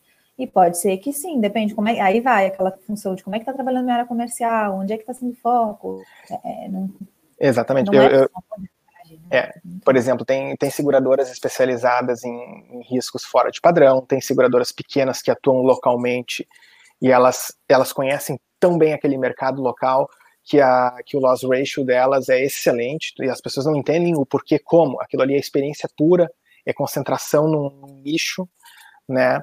E, e várias vezes quando tu faz esse tipo de concentração em nicho, que tu tem essas especialidades ou que tu trabalha com tu precisa fazer tomar decisões e priorizar o que, que é o teu mercado. Então, tu não vai oferecer uma tarifa boa para aquilo que tu não quer trazer para tua carteira. Tu deixa lá a uhum. tarifa, ela existe, mas você não, mas você não, favorece a entrada de clientes ali, né? E aqui o último elemento, então, depois que você faz a análise do, do, do prêmio atual para o prêmio proposto, você analisa os impactos e os deslocamentos. Você pode fazer em formato de, de dinheiro, real, dólar, ou o formato de percentual. E aqui você vê o quanto cada policy vai mudar em termos de prêmio para cima ou para baixo, para mais ou para menos, depois da uhum. implementação da nova tarifa. O que, que acontece? O que, que a gente espera? A gente espera uma distribuição próxima de uma normal, com o centro sendo aquele, aquele nível de, de prêmio global que precisa ser ajustado, se é 10%, então o centro da distribuição tem que ser em torno dos 10%. E aonde é que a gente vai olhar? Aqui tem duas coisas muito importantes aqui. A gente vai olhar os extremos por dois motivos. O lado da direita, que é o pessoal que vai receber aumentos excessivos, esses possivelmente vão todos sair da carteira. Vão, ninguém vai renovar o seguro com a, com a empresa. Vai ficar só o lado de baixo, o lado da esquerda. E aí tem aquela situação. Quando tu faz o cálculo, tu faz um cálculo para manter aí a elasticidade, retenção de cliente e tal, para tu manter um nível de segurados. Só que se tu tira todo o lado de cima, que vai aumentar o valor do prêmio, e tu deixa só a parte de baixo, teu prêmio total vai afundar também. Então tu gerou uma seleção adversa sem querer. Gerou uma seleção adversa sem perceber. Isso é muito importante também observar. E aí que entram aqui, entra o que eles chamam de cap and cup, que são os, os, os limites superiores e inferiores. Então, por exemplo, se uma pessoa vai receber um limite de menos 40, uma alteração de tarifa de menos 40, tu limita a menos 5, por exemplo. Então, aquela pessoa, mesmo que ela esteja precisando de um menos 40 para chegar ao seu nível de risco, tu limita a menos 5 para evitar uma grande alteração de preço. Inclusive, tem uma discussão aí que diz que quando há uma alteração de preço para baixo muito grande, o segurado, ele, opa, Eu ganhei um baita desconto por quê? Deixa eu ir procurar nas outras empresas ver se não ganho um desconto maior ainda. E ele sai também da empresa, porque ele é capaz de encontrar em algum outro lugar um seguro mais barato. Né? E o lado de cima também, claro, depende. Geralmente o que eles fazem? Eles trabalham com escalas de, de, de, limites superiores e a partir de um certo limite, quando tu precisa, tipo, 100% de aumento do teu prêmio, quer dizer que aquele risco está totalmente fora de preço. Tu deixa, deixa o preço normal e deixa a pessoa ir embora. Porque aquilo ali só está trazendo risco excessivo para a carteira e não precisa entrar aqui. Então, esse tipo de análise serve para fazer essas, esse, esse toque final na, na, na tarifa. Né? Muito bom. Eu coloquei aqui nos comentários, interromper aqui antes da gente estar se uhum. encaminhando, uhum. é, final, ó, três, três, três coisas importantes. Primeiro, eu botei o canal do Telegram, para vocês irem esse material que o Felipe produziu na live de hoje. Eu vou jogar ele lá no canal do Telegram depois, para vocês poderem ter acesso, revisarem, olharem com mais cuidado e tudo mais. A gente vai ter um PDF e vai disponibilizar para todo mundo. A segunda coisa, eu disponibilizei ali o Instagram para vocês entrarem lá e participarem dessa escolha dos conteúdos. A nossa interação é por lá. E a terceira coisa que eu coloquei aqui já nos comentários, é, que eu estou conversando com o que se a gente tiver algumas pessoas interessadas em fazerem um curso desenhado com conteúdo tutorial específico, prático, didático, como vocês viram hoje com o Felipe, a gente vai, vai, vai sentar para conversar sobre isso ao vivo, totalmente online, utilizando provavelmente o Zoom, que a gente consiga tirar dúvidas e tudo mais. E a gente fez aqui ó, uma lista VIP, é, e tem o um link aqui embaixo. Quem quiser, entra lá nesse, nesse link para fazer parte, para a gente discutir como é que a gente estruturaria isso, como é que a gente seguiria com isso. Então, essa é a novidade que eu tinha, que a gente vai capturar o interesse de vocês para modelar o, o, um, um, produto, enfim, um conteúdo específico, um conteúdo mais prático, conforme eu venho, porque também não, não, não vai ser interessante fazer isso se não houver um interesse. Então, a gente conversei com o Felipe, mesmo sem ter algo definido, estruturado, a gente falou, né? Porque de repente, realmente, essa vontade que a gente já tem há mais tempo de sentar e montar alguma coisa mais prática faça sentido nesse momento para a gente e para vocês. Então, coloquei aí o link para vocês entrarem lá no grupo. Não vai ter um monte de conversa, não vai ter nada, é, é só uma lista para a gente não perder essa, esse time aí de contato, interesse seguir estudando GLM, da gente poder trazer assuntos mais, mostrar um caso prático, implementar um caso prático, entender como é que isso funciona em alguns, é, alguns programas, enfim, aí a gente vai estruturar o, do, o que fizer sentido, né? Não faz sentido para a gente enquanto emissor, mas sim o que faz sentido para o grupo enquanto é, aprendizagem. Uh, eu vi uma, essa semana também um áudio, um, um vídeo sobre isso, que as escolas elas não deveriam ser escolas de ensino, mas sim de aprendizagem. Porque o importante não é que a gente ensine, essa não é o centro.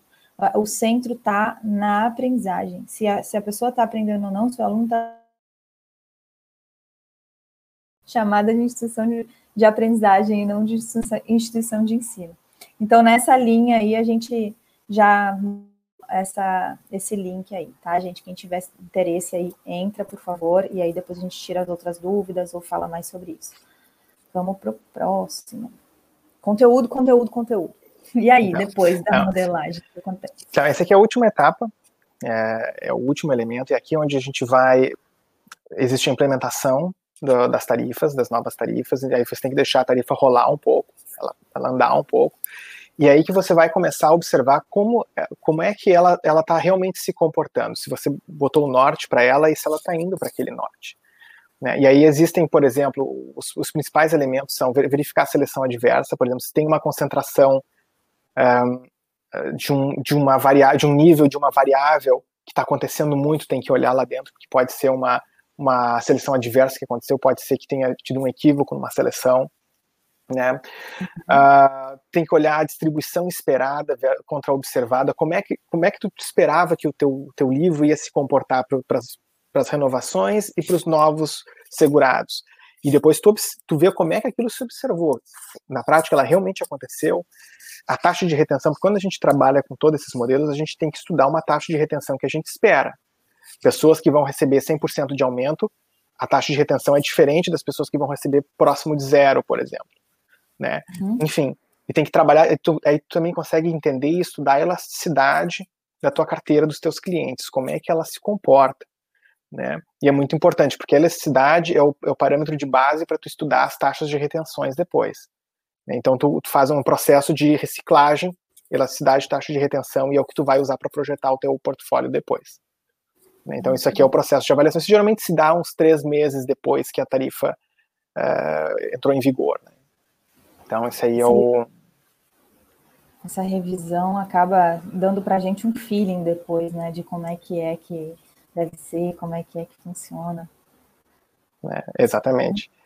Eu, eu que agradeço, Felipe. Botou um muito obrigado aí, a gente que agradece. Eu que agradeço, né? A gente sabe que não é, não é. Hoje em dia está mais fácil com essa questão da, das lives e de pessoas que fomentam, tem várias, tem vários atuários que fomentam o mercado atuarial, eu acho isso muito importante. Um, eu, então, gostaria de agradecer muito o convite da professora Maris. Uhum por poder expor um pouco da minha experiência, da, do meu conhecimento atuarial para todo mundo, né? Então, aqui ficou minhas informações aí. Então, muito obrigado, Maris. Muito imagina, eu que agradeço.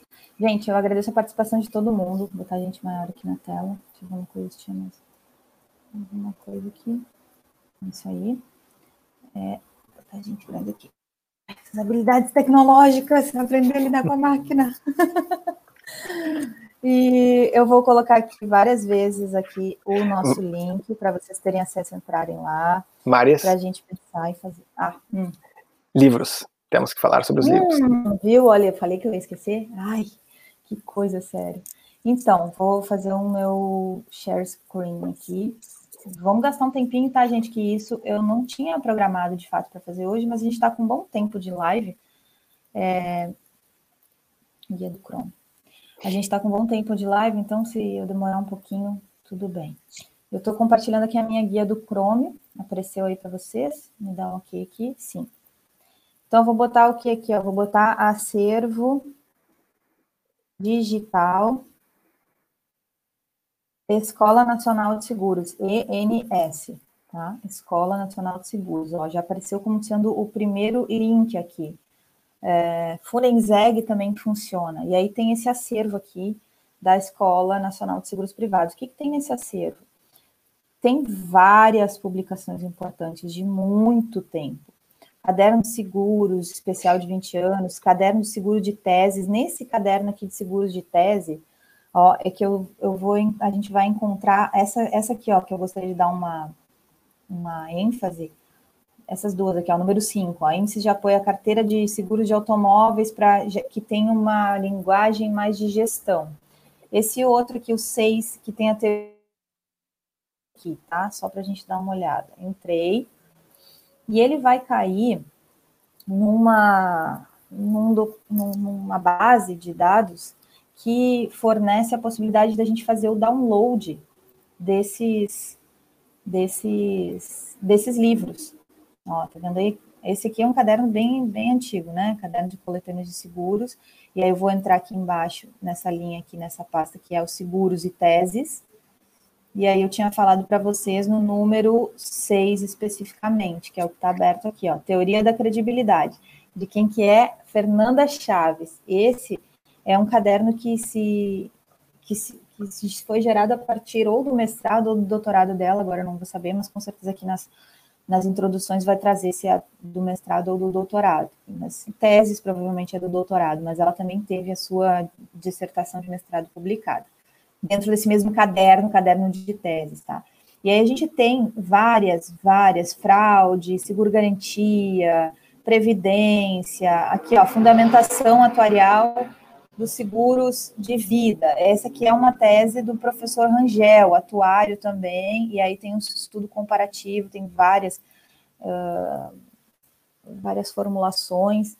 Essa, essa base de dados de livros e tudo mais, ela é muito bacana. Ó. O mercado de seguros, um estudo do comportamento do consumidor no sul e no extremo sul da Bahia. E aí, quando a gente pega esses exemplos aqui, a gente consegue ter percepções do que, que pode ou não aplicar em outras áreas. Tá, essa parte dos seguros da, do caderno de teses. Mas tem outra linha aqui, deixa eu fechar, aqui, que é publicações técnicas. Ó, publicações técnicas, abri aqui. Dentro das publicações técnicas, eu vou ter livros muito importantes, gente, muito importantes, disponíveis para download. É, aqui abriu. Deixa eu abrir aqui a lista. Ó, ética, tá? Beleza. Mas eu quero chamar atenção para qual? Aspectos atuariais e contábeis das provisões. Da Cristina Mano, que esteve aqui falando com a gente, e do Paulinho Ferreira, que vai estar aqui logo mais. Deixa eu fazer um complemento, uh, Maris. Eu li todos esses livros. Uh, foram os meus primeiros livros uh, de, de, técnica mais avançada em relação a reservas e precificação que eu fui tendo, foi com o Paulo Ferreira e com a, com a Cristina. Então foram, foi a minha Puxa, introdução em, que... língua de português. Língua eu vi que não tá, ele abriu numa outra, peraí, deixa eu fazer uma coisa. Sim. Eu vi ah, que não estava meu... aparecendo vocês. Sabe por quê? Porque quando eu abri o link, ele abriu numa outra numa outra aba. Agora sim vocês estão vendo, ó, é. como é que é o site.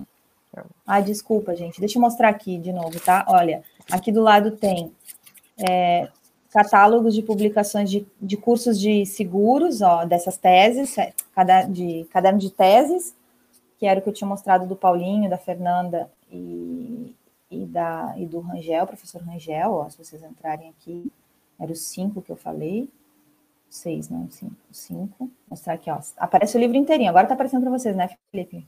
Tá, agora tá aparecendo, sim.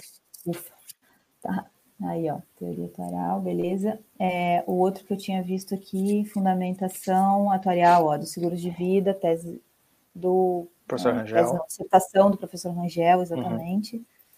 E aí, as publicações técnicas, que era esse da Cristina, que daí eu já vou devolver a, a tua a fala para ti, Felipe. Aqui, ó, publicações técnicas, tá vendo? E aí entra vários, vários, é, é esse aqui, ó, aspectos autoriais e contábeis nas provisões técnicas, que é o da Paulinha, da, da Claudinha, da Cristina e do Paulinho, com nomes, né? E o outro que é muito usado, que eu uso direto nas minhas disciplinas, porque ele está em português, embora a gente tenha livros em inglês que acabam detalhando um pouco mais, fazendo uma introdução mais extensa, o livro que escreveu de precificação em mercados de curto prazo é um livro muito, muito importante, né? A gente acaba sendo de referência. Foi, com certeza. Esse livro foi o livro que me introduziu nessa área de seguros não vida, né? Então, é, foi o livro do, do professor Paulo Ferreira, é isso, né? É, exatamente. Isso, exatamente. Cadê? Tá. Modelos, né? Com M começa. Modelos hum. de precificação. Cadê? Modelos de precificação aqui, ó de ruína para seguros de curto prazo. Também está aqui, ó, totalmente disponível, gente. Ó, tem uma. Olha aqui, Felipe, mudou há um tempo atrás, ainda quando eu estava dando aula, que no lugar desse símbolo aqui da nuvem, né, onde tem o uhum. baixar, bem na, na, esquerda aqui, ó, vem aqui, baixa e gera um, um, um olha só um capítulo, o livro inteiro, ficam, ficam é, deixa eu voltar aqui para nossa hora, ficam arquivos pesados, tá? Não ficam arquivos leves, não. Mas aí você escolhe, baixa, e na minha, na minha época, um tempo atrás, quando eu estava dando aula, no lugar de ter uma, uma nuvem, ainda tinha um disquete desenhado. eu, é, eu, eu, digo assim, essa questão da literatura atuarial uh, uh, no exterior, ela é muito farta, tem muita coisa, inglês, espanhol, ah, francês, muito, muita coisa. Uh, no Brasil, ela é um pouco mais difícil de ser encontrada, tem bons livros, tem bons, uhum. bons autores e tudo mais, mas são uh, como não tem tanto, os, os livros acabam não, não, não, invadindo áreas mais uh, do detalhe do detalhe. Né? Então uhum. a gente uhum. fica muito com o aspecto geral, um bom aspecto geral, bem feito e tudo, mas falta o detalhe. Quando você precisa do detalhe do detalhe, aí tem que partir para uma outra língua. Né? Uhum. Eu, eu, eu, digo aqui, por exemplo, Uh, meu professor, eu tive dois professores uh, no mestrado, o Arthur Charpentier e o Jean-Philippe Boucher, os dois especializados em automóvel. Uh, só o Arthur Charpentier acho que tem uns 5, 6 livros escritos de atuarial. Uhum. Né? Então é algo assim incrível, de uma qualidade fantástica, um auto pesquisador. E, e eu, eu, sinto que no português, na nossa língua portuguesa, a gente poderia dar um dar um pouco mais de contribuição. Por isso que essa live está aqui hoje, porque eu, eu acho que eu sinto que eu posso passar essa contribuição e essa literatura é muito importante. E esses livros que tu citou e essas teses formaram a minha base de atuariais de leitura no Brasil. Quando eu estava estudando, logo depois que me formei, eu fui atrás da informação e esses livros que me serviram de base para de fomento assim do estudo. Né? Uhum. A gente vai ter o Felipe falando sobre essa história da, dos exames da casa, SOA, é, de como é que foi a imigração um pouquinho para o Canadá, é, e respondendo algumas perguntas que são recorrentes, né? Em outro ou em outra oportunidade. A gente não vai divulgar ainda, mas quem quiser acompanhar receber tem que se inscrever aqui no canal, ativar as notificações lá no sino, que aí você ou a, recebe tanto quando, tanto quando a live passa a ser é, avisada para todo mundo, eu tiro ela de privado e to, torno ela pública, e você recebe uma notificação. E quando 30 minutos antes você recebe um aviso, olha, daqui a 30 minutos vamos estar ao vivo, e na hora também você recebe um, uma outra notificação acho aqui do vídeo tem um negócio, inscreva-se. Depois que você clicar em inscrever-se, vai aparecer a possibilidade de ativar as notificações com o símbolo do sininho do lado. Aí você faz isso. Uh, sobre os livros ainda, a gente, eu preciso reforçar, a gente teve publicações recentes importantes, tá, Felipe? Que às vezes a gente faz elas. Então, a gente teve mais uma publicação do Paulinho Ferreira, é, uhum. com uma base também conceitual e, e a gente teve mais uma publicação dos professores Reinaldo e Leonardo, foram meus colegas durante o mestrado aqui da PUC, hoje são professores da Unifal, Universidade Federal de uh, Alfemas, em Varginha, é, em Atuária também. Sim. Nossa, é uma publicação assim excelente, os meninos. Parece que a gente pegou as notas que a gente tinha feito durante o mestrado e eles uh, continuaram. O Reinaldo saiu, fez doutorado e continuou fazendo uh, estudos importantíssimos. E aí eles publicaram esse ano o livro também. Uh, e a gente tem outras iniciativas que estão fora desse acervo digital ali, como do professor, né? Uh, então, assim, a gente já tem algumas publicações a mais importantes no Brasil, mas realmente ainda é um universo muito grande. Né? É, tem dois eu, publicados, que um, um, com um capítulo só e o outro que é dentro do, das pesquisas da universidade, então a gente só fala sobre é, a questão de aumento de longevidade, como é que a gente modela aumento de longevidade com dois, dois, dois pontos, né? Ponto de Lexis e, e o que, que é corte lá, que são duas definições importantes de análise de, so, de, de, sobrevivência, diferente do que a gente normalmente vê, né? E o outro pública, que daí esse de gestão pública é a questão aplicada em relação a, RPPS também é com outras pessoas. Então, assim, é, eu... a gente consegue produzir alguma coisa, mas às vezes a gente peca também na divulgação. É, eu ia dizer que eu, eu, como eu saí do Brasil faz alguns anos, eu, eu eu meio que eu, eu mudei a minha chave para procurar literatura daqui, né? Então, mas eu, então eu falei é, referente ao, ao, período que eu que eu estava no Brasil, que faz acho que uns, é, mais ou menos uns sete, oito anos atrás. Então faz muito, muita coisa passou né, nesse, nesse período, com certeza, né?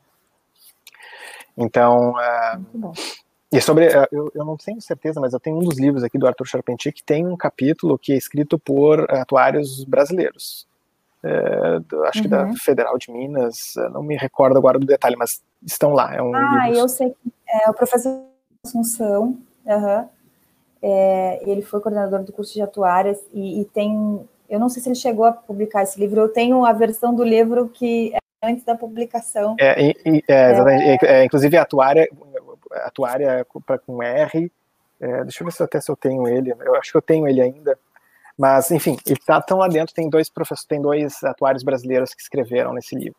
Né? Eu olhei aquilo e fiquei muito satisfeito de ver. Né? É, muito bom.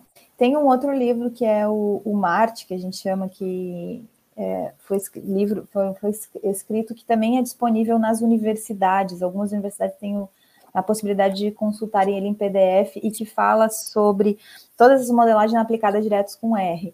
E aí, claro, é inglês e tudo mais, mas a linguagem técnica do inglês é algo que favorece, mesmo quando a gente ainda esteja começando, né, a aprender Sim. ou a entender. Olha, gente, eu acho que é isso. Se vocês tiverem mais algum, algum comentário.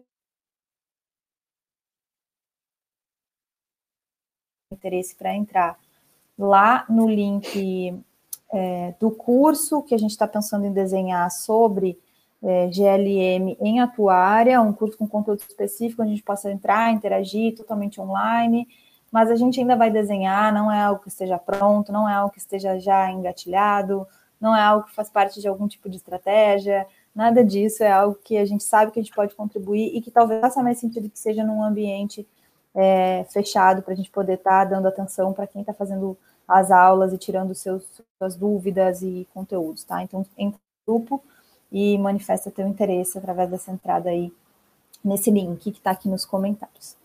Felipe, muito obrigada. Obrigado, Maris.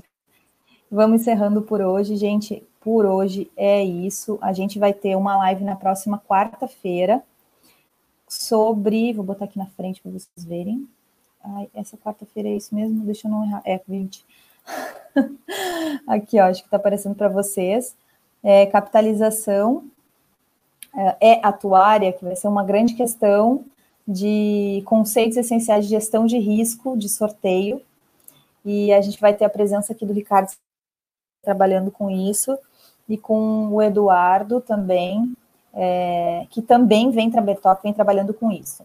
Então, é, vai ser muito interessante a gente estar tá com a presença deles aqui e, e poder estar tá discutindo sobre isso. Vai ser a próxima quarta-feira, às 18 horas e 5 minutos, que já é a nossa tradição aqui de.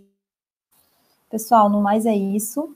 Obrigada pela participação de todos. Eu quero reforçar é, a nossa intenção aqui, e, e é o propósito de conteúdo atuarial compartilhado, um network para possibilitar e ampliar o conhecimento atuarial.